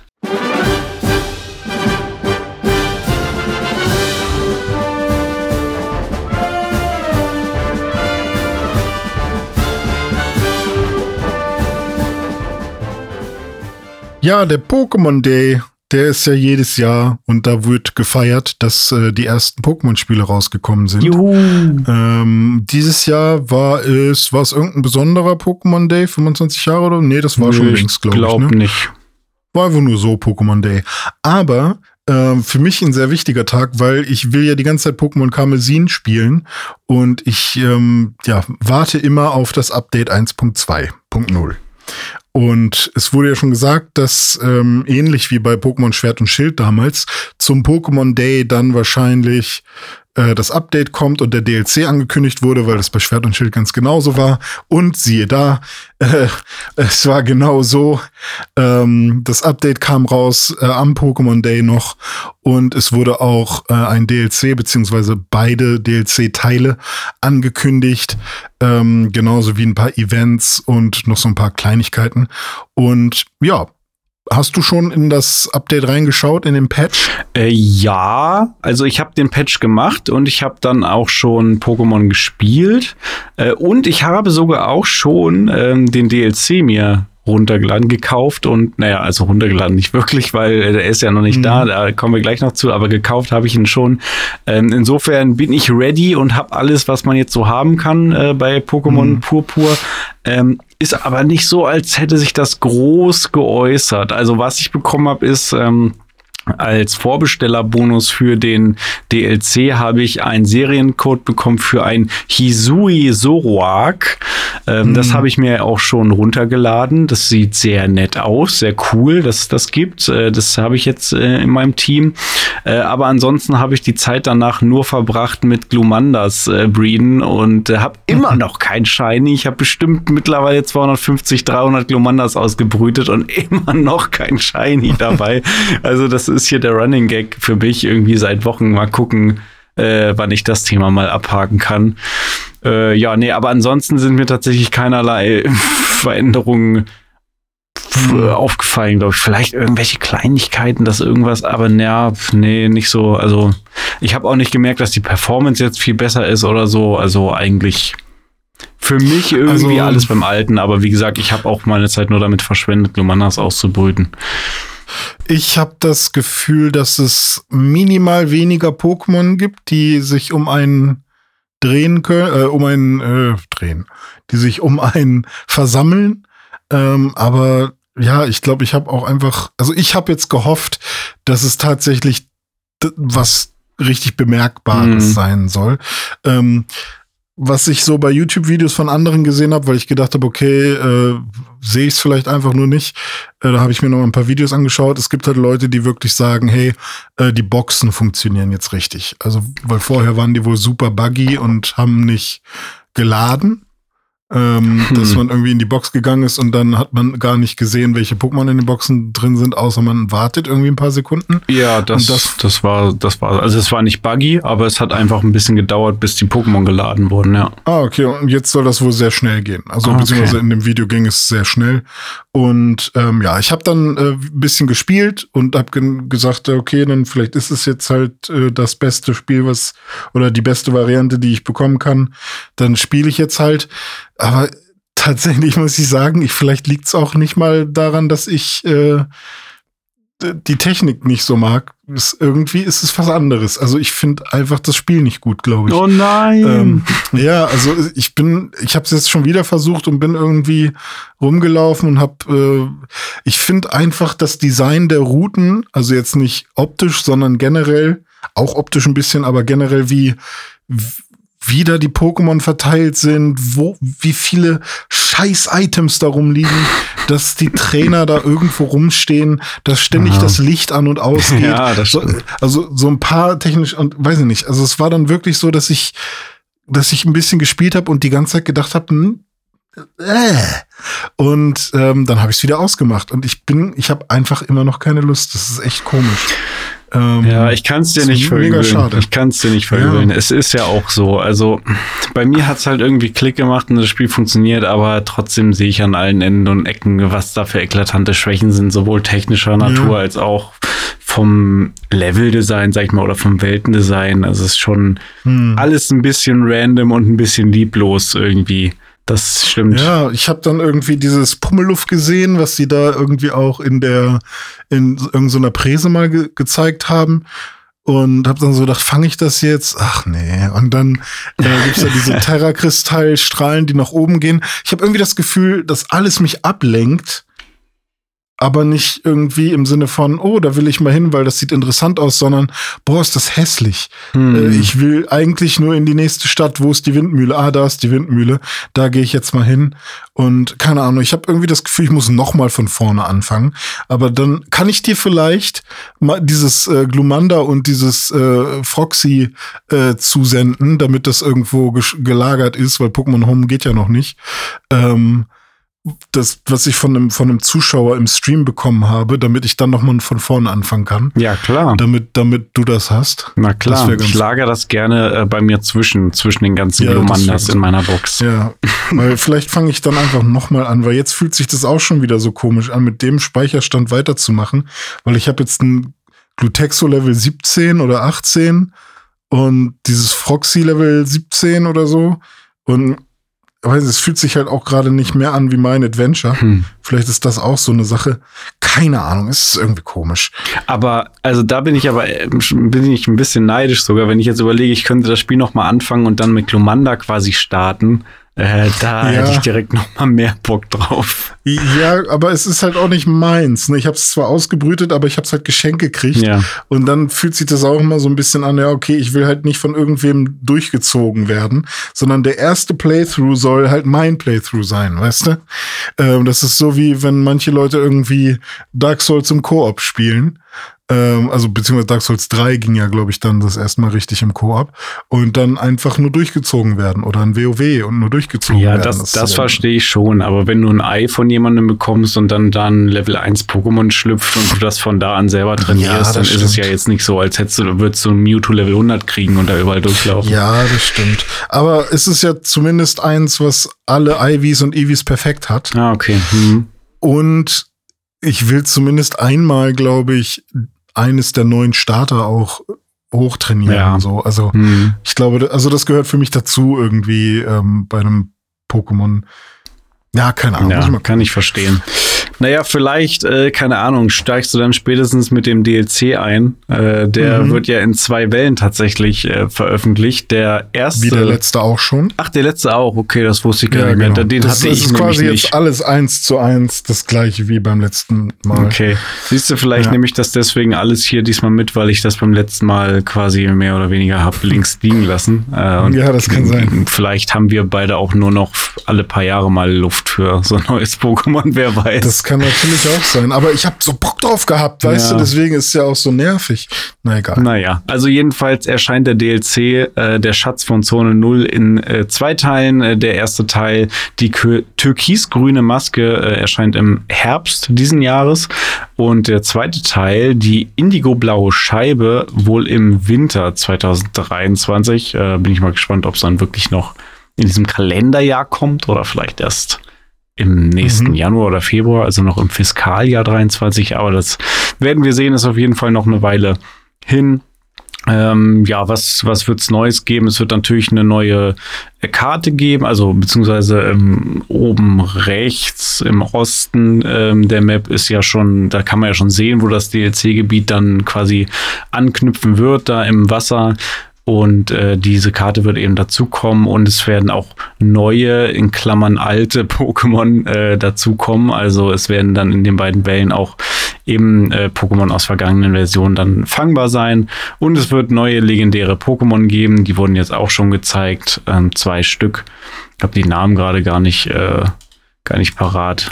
Das war immer dieses Maskenmonster und diese äh, genau und diese dieses grüne Maskenmonster und genau im Grunde ähm, äh, sprechen die Titel äh, des DLCs auch äh, dafür. Die türkisgrüne Maske, das ist eine Pokémon, was genau so aussieht und eine indigo-blaue Scheibe, ein, ein blaues, was weiß ich, Schildkröten-Pokémon oder sowas in der Art mm. mit so Dingen hinten auf dem Panzer. Kristall oder ja, so? Oder so ein ja, Diamanten? Genau. Naja, ja. und äh, ja, das, das wissen wir auf jeden Fall schon. Und es gibt jetzt auch noch, äh, das gibt's jetzt schon, äh, neues Terra-Event mit auch neuen ähm, Pokémon, aber editionsspezifisch. Und zwar auf Deutsch sind die, äh, sind die Namen sehr wild. Windewoge und Eisenblatt. Ähm, also mhm. Eisenblatt, ähm, weiß ich gar nicht von. Also Windewoge, das sieht aus wie ähm, ein prähistorisches Suicune irgendwie. Achso, das ist die Suicune Raptor. Genau, Ding, Suicune ne? als. Raptor. Und Aber warum Windewoge? Das ist ja irgendwie weird. weiß ich auch Das nicht. Suicune ist doch ein Wasser-Pokémon. Ja, I don't know. Okay. Mhm. Und Eisenblatt ist äh, so ein grünes Vieh. ja, das ist auch so ein legendäres Ja, Ding gewesen das von irgendwie nicht. Schwarz und Weiß oder so. Ähm, keine Ahnung. Ich guck mal kurz ins Poke-Wiki, mach du mal weiter. Ja, ich habe äh, auf jeden Fall ähm, schon danach gesucht im Pokémon, aber habe noch nicht gefunden, wie ich denn jetzt überhaupt an diesen äh, Terra-Events da teilnehmen kann. Ich habe dann musste dann tatsächlich noch mal googeln und äh, habe es dann jetzt auch rausgefunden. Ähm, also man muss erst ins Pokeportal gehen und da die Geheimgeschenkfunktion auswählen. Da kann man äh, dann ähm, die Pokeportal News empfangen und dann äh, k- kann man, äh, also dann erscheint sozusagen erst dieses Event auf der Karte, wo man dann ähm, ja hingehen kann und dann kann man da teilnehmen an diesem Raid und man kann tatsächlich editionsspezifisch auch nur jeweils eins von diesen beiden Pokémon bekommen. Dieses Suicune-mäßige Windewoge ist in ähm, Karmesin und Eisenblatt gibt's in Purpur. Äh, da hast du auf jeden Fall gewonnen, würde ich sagen, weil dieses Suicune-mäßige ist auf jeden Fall viel cooler, finde ich, als das andere. Äh, Also das Eisenblatt ist äh, von Schwarz und Weiß und heißt eigentlich Viridium. ah, Das ist die okay. normale Form und das ist eines äh, der drei Pokémon äh, der Ritter der Redlichkeit. Äh, ich weiß nicht, ob du Keldeo kennst, dieses kleine bunte Pony-Pokémon. Nö. Das ist irgendwie aus dem, glaube ich, werden die Ritter der Redlichkeit. Ich bin mir nicht ganz sicher. Aber ähm, so wie Suicune, Entei, und Raikou ja drei Hunde sind ähm, und Suicune jetzt quasi einer der Hunde ähm, quasi als prähistorisches Pokémon gemacht wurde, ist Viridium eines von drei Hirschen oder so. ah, okay. Ja, Ja. und die haben also da jeweils eins von genommen. Und das halt eben von Schwarz-Weiß, also aus Einall Hm. und ähm, äh, Typ Pflanzekampf. Ja, deswegen kenne ich das nicht, weil Schwarz und Weiß Ja. habe ich nicht gespielt. Ich auch nicht. Ja, naja, so viel dazu. Dann wurden noch zwei Sachen angekündigt, die wir hier äh, noch mal kurz erwähnen wollen. Ähm, und zu beiden kannst du was erzählen. Äh, das erste ist Pokémon Sleep und da bin ich jetzt gespannt. What the fuck ist Pokémon so. Sleep? Ich habe mir einen Trailer dazu anguckt, ich habe es nicht gerafft. Wa was ist das? Warum braucht man das und was macht man damit? Also, ähm, ich, das Gute ist, ich habe das irgendwann schon mal gesehen, da wurde das geleakt, das ist aber auch schon zwei oder drei Jahre her, also krass, dass es jetzt erst kommt. Ähm, du kennst doch bestimmt diese ganzen Schlaftracker, die, die du so äh, hast auf dem Handy. Ja. Die dann irgendwie sagen, guck mal, hey, du hast gut geschlafen, du hast schlecht geschlafen, hier hast du irgendwie eine REM-Phase gehabt, hier nicht. Ähm, was auch immer. Ja.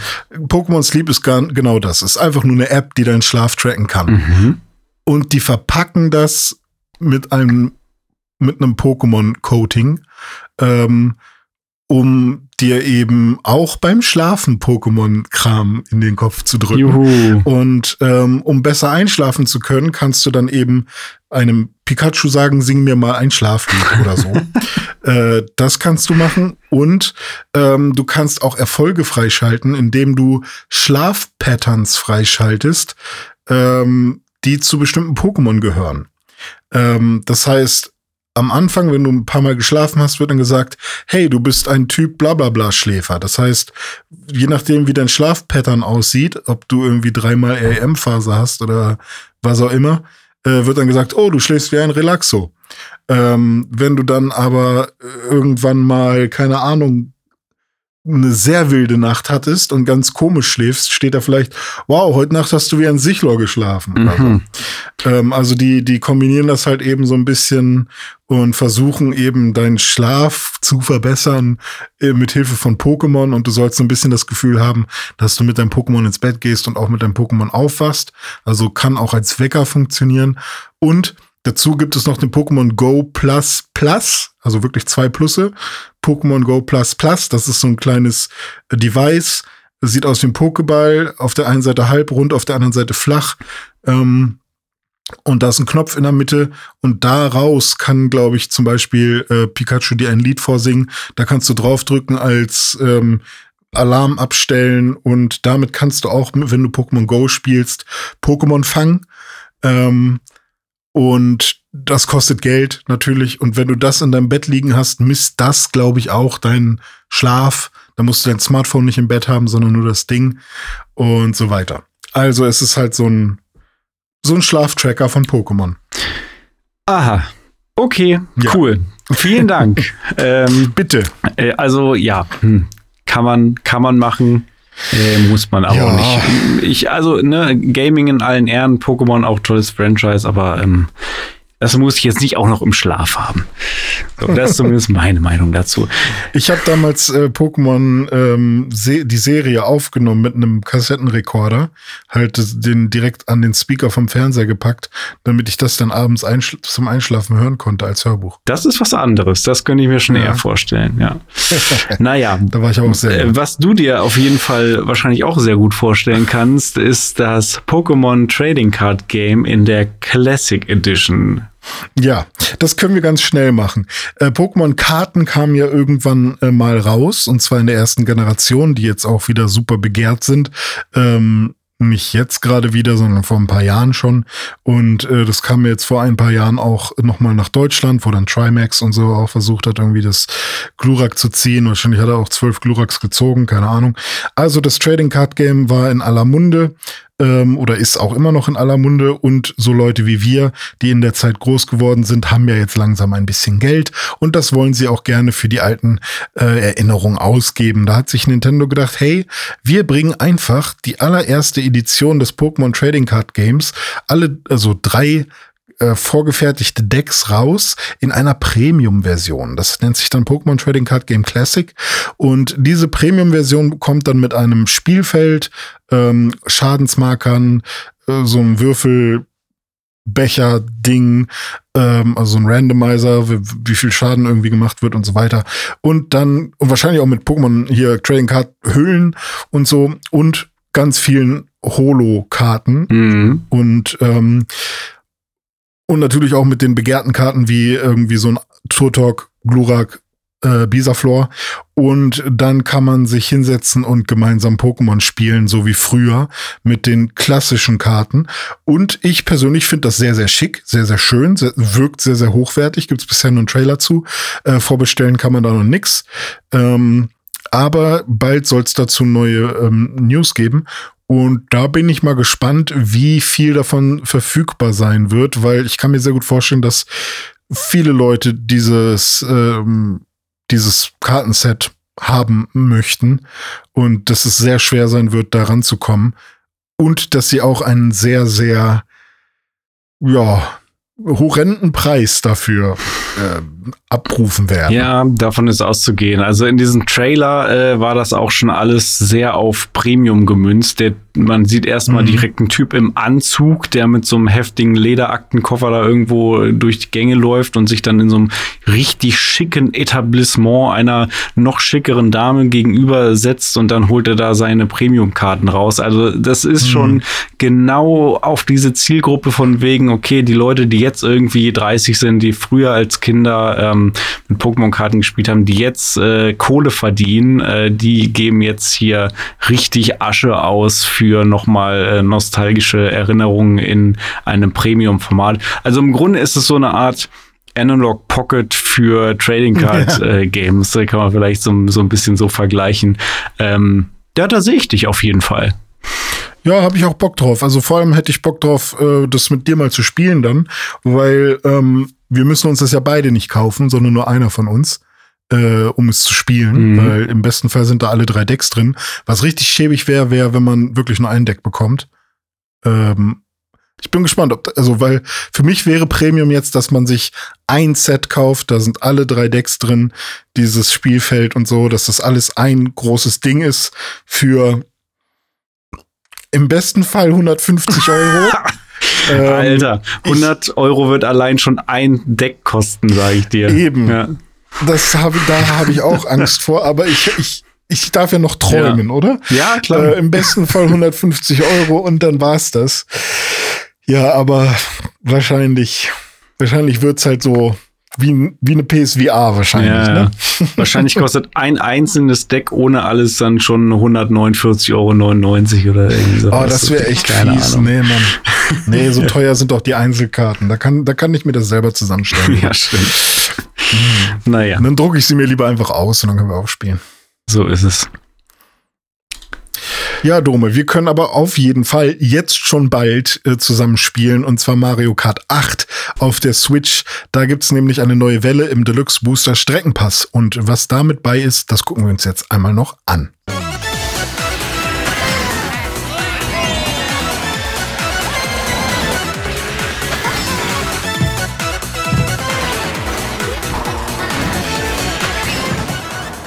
Huiuiuiuiui, neue Strecken für Mario Kart 8 Deluxe. Ich kann es gar nicht erwarten. Ich äh, bin freudig erregt. Ich habe erst gestern wieder Mario Kart mit meiner Freundin gespielt. Ich liebe einfach Mario Kart auf der Switch. Multiplayer ist einfach fantastisch. Zu zweit, zu dritt, zu viert. Ähm, ein grandioses Spiel online. Und jetzt kommt der, die vierte Welle des Booster Streckenpasses. Am 9. März ist es soweit. Wie immer gibt es zwei neue Cups mit jeweils vier neuen Strecken, also insgesamt dann acht neue Strecken. Eine davon ist sogar komplett neu und neuen Charakter gibt's auch noch. Also ich würde sagen, da bleiben keine Wünsche offen für jeden, der ähm, Nintendo Switch Online mit dem Erweiterungspaket hat. Da ist es ja schon mit drin. Ähm, da kann man sich auf jeden Fall also auf jede Menge neuen Content wieder freuen. Dieses Mal sind es der Frucht Cup und der Boomerang Cup. Und äh, da können wir mal reingucken, welche Strecken da dabei sind. Und zwar sind im Fruchtkack, äh, im freudscher Versprecher, Fruchtkack. Ja. Ja, im Fruchtcup sind Ausfahrt Amsterdam dabei, sowie der Flussuferpark, die Donkey Kong Schikane, Ski wie, wie Skifahren geschrieben, Ja, äh, Schikane, und ja. Yoshis Island oder Yoshis Ah, Island. Das ist die besagte neue Strecke, die gab es noch nie, die ist jetzt komplett neu. Das äh, Entschuldigung, darf ich kurz einen Witz machen? natürlich. Two Controller, One Frucht Cup. Ja, der Fruchtkack. Gut. Ähm, oder gibt es noch den Bumerang Cup? Da gibt es Mhm. Bangkok Abendrot. Marius Piste vom GBA, GBA. glaube ich, genau. Waluigi's Arena vom Oh. GameCube. Nee, oder? War Marius Piste vom DS was? Ja, kann noch sein. Auf jeden Fall Handheld. Dann Ja. war Luigi's Arena vom GameCube. Das finde ich sehr cool. Richtig. Ja. Äh, von Double Dash quasi. Und dann noch Überholspur Singapur. Ja, richtig. Ja, also hier sind wir auf jeden Fall mit drei Mario Kart Tourstrecken und äh, ja, sehr international unterwegs in Amsterdam, Bangkok und Singapur. Da werden wir dann auf jeden Fall die Vergleichsvideos sehen. Äh, who did it better? Amsterdam in Modern Warfare 2 versus Mario Kart 8.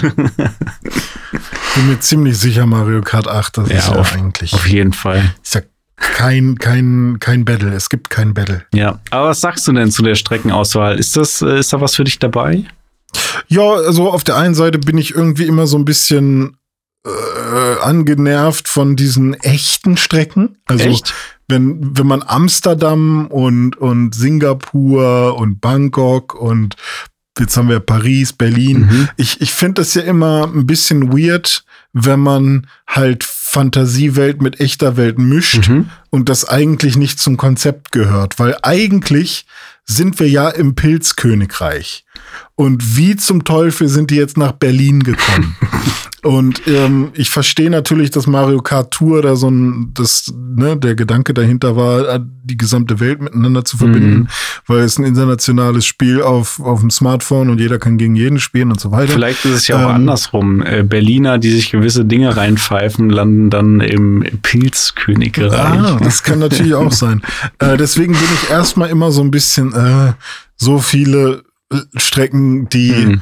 an eine echte Stadt angelehnt sind. Aber das Ding ist, die sind ja meistens alle cool. Mhm. Also es gibt ja keine, keine Strecke, die besonders schlecht ist von diesen Tour-Strecken. Die sind nur schlecht, wenn man sie bei Mario Kart Tour spielt. Ja. Weil Mario Kart Tour keinen Spaß Mhm. macht. Aber hier bei, ähm, bei Mario Kart 8 sind die ja cool. Ja. Ähm, und also ich freue mich natürlich immer ein bisschen mehr, wenn irgendeine GBA-Strecke oder so, irgendwas, was damals 2D war, jetzt nochmal neu rauskommt. Das ist natürlich das, was mich am meisten freut. Oder eine N64-Strecke, weil die damals eben keine Details, keine Texturen hatten. Ähm, die jetzt noch mal äh, schön zu sehen. Äh, das ist das, was mich am meisten freut. Deswegen, äh, ich glaube, der Flussuferpark ist nämlich der, vom GBA mm, und okay. Marius Piste war vom DS und die Waluigi Arena, ähm, das ist ja quasi das Pendant zum Vario Stadium, mhm. was ich halt auch sehr cool finde, dass die am Start ist. Äh, ich bin am Start auch, so wie die Strecken und wie die Karts. Ich werde auch am Start stehen und äh, bestmöglichen Turbostart hinlegen. Ähm, nee, ich, ich ähm, kann es aber auch ein Stück weit verstehen. Also mir ist es auch äh, aufgefallen, äh, es ist nämlich ja so, dass normalerweise immer genau eine Stadtstrecke aus der echten Welt aus Mario Kart Tour in einem Cup ist. Und hier haben wir es jetzt, mhm. glaube ich, das erste Mal im Boomerang Cup, dass mit Bangkok und Singapur direkt zwei dieser Strecken drin sind. Mhm. Finde ich auch ein bisschen schade, ehrlich gesagt. Ich fand diesen roten Faden gut, dass immer genau eine äh, Realstrecke ah, ja. äh, in den neuen Cups äh, drin war. Gut, hier sind es dann in dem einen Cup mal zwei.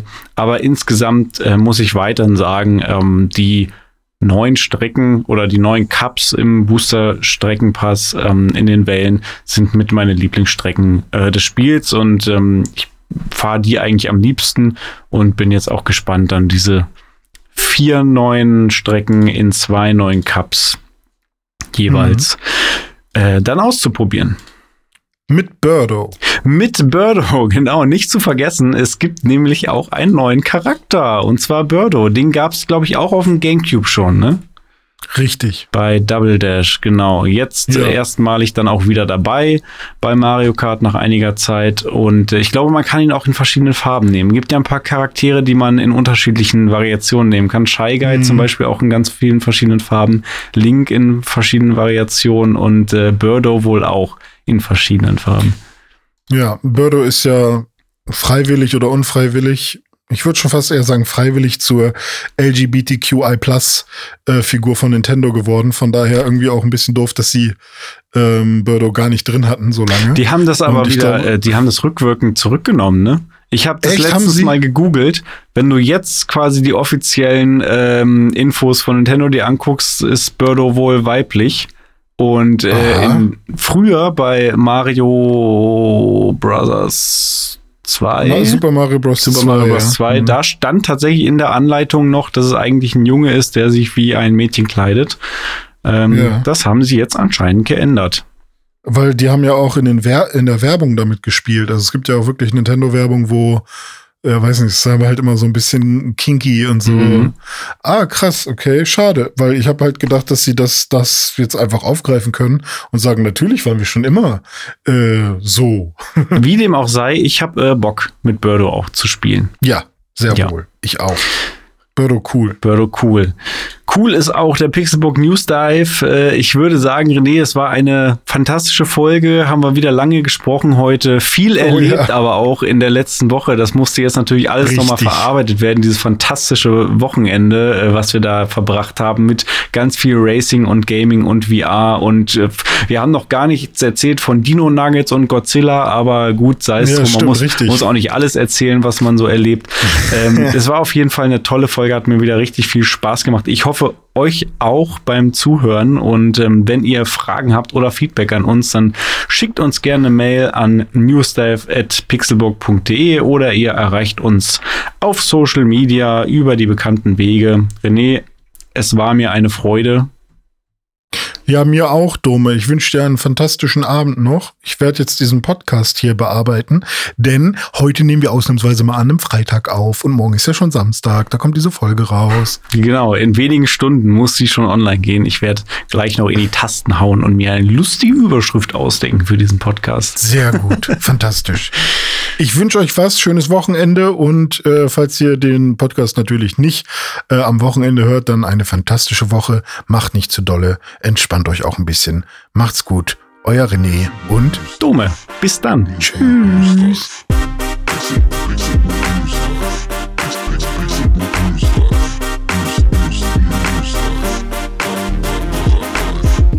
Pixelbook News Dive findet ihr auf Twitter unter @pixelbooknews. Wir freuen uns auf euer Feedback und positive Rezensionen. Mails schreibt ihr an newsdive at pixelbook.de und wenn ihr die Jungs direkt erreichen wollt, nutzt at dizzyweird oder at Dominik auf den sozialen Plattformen.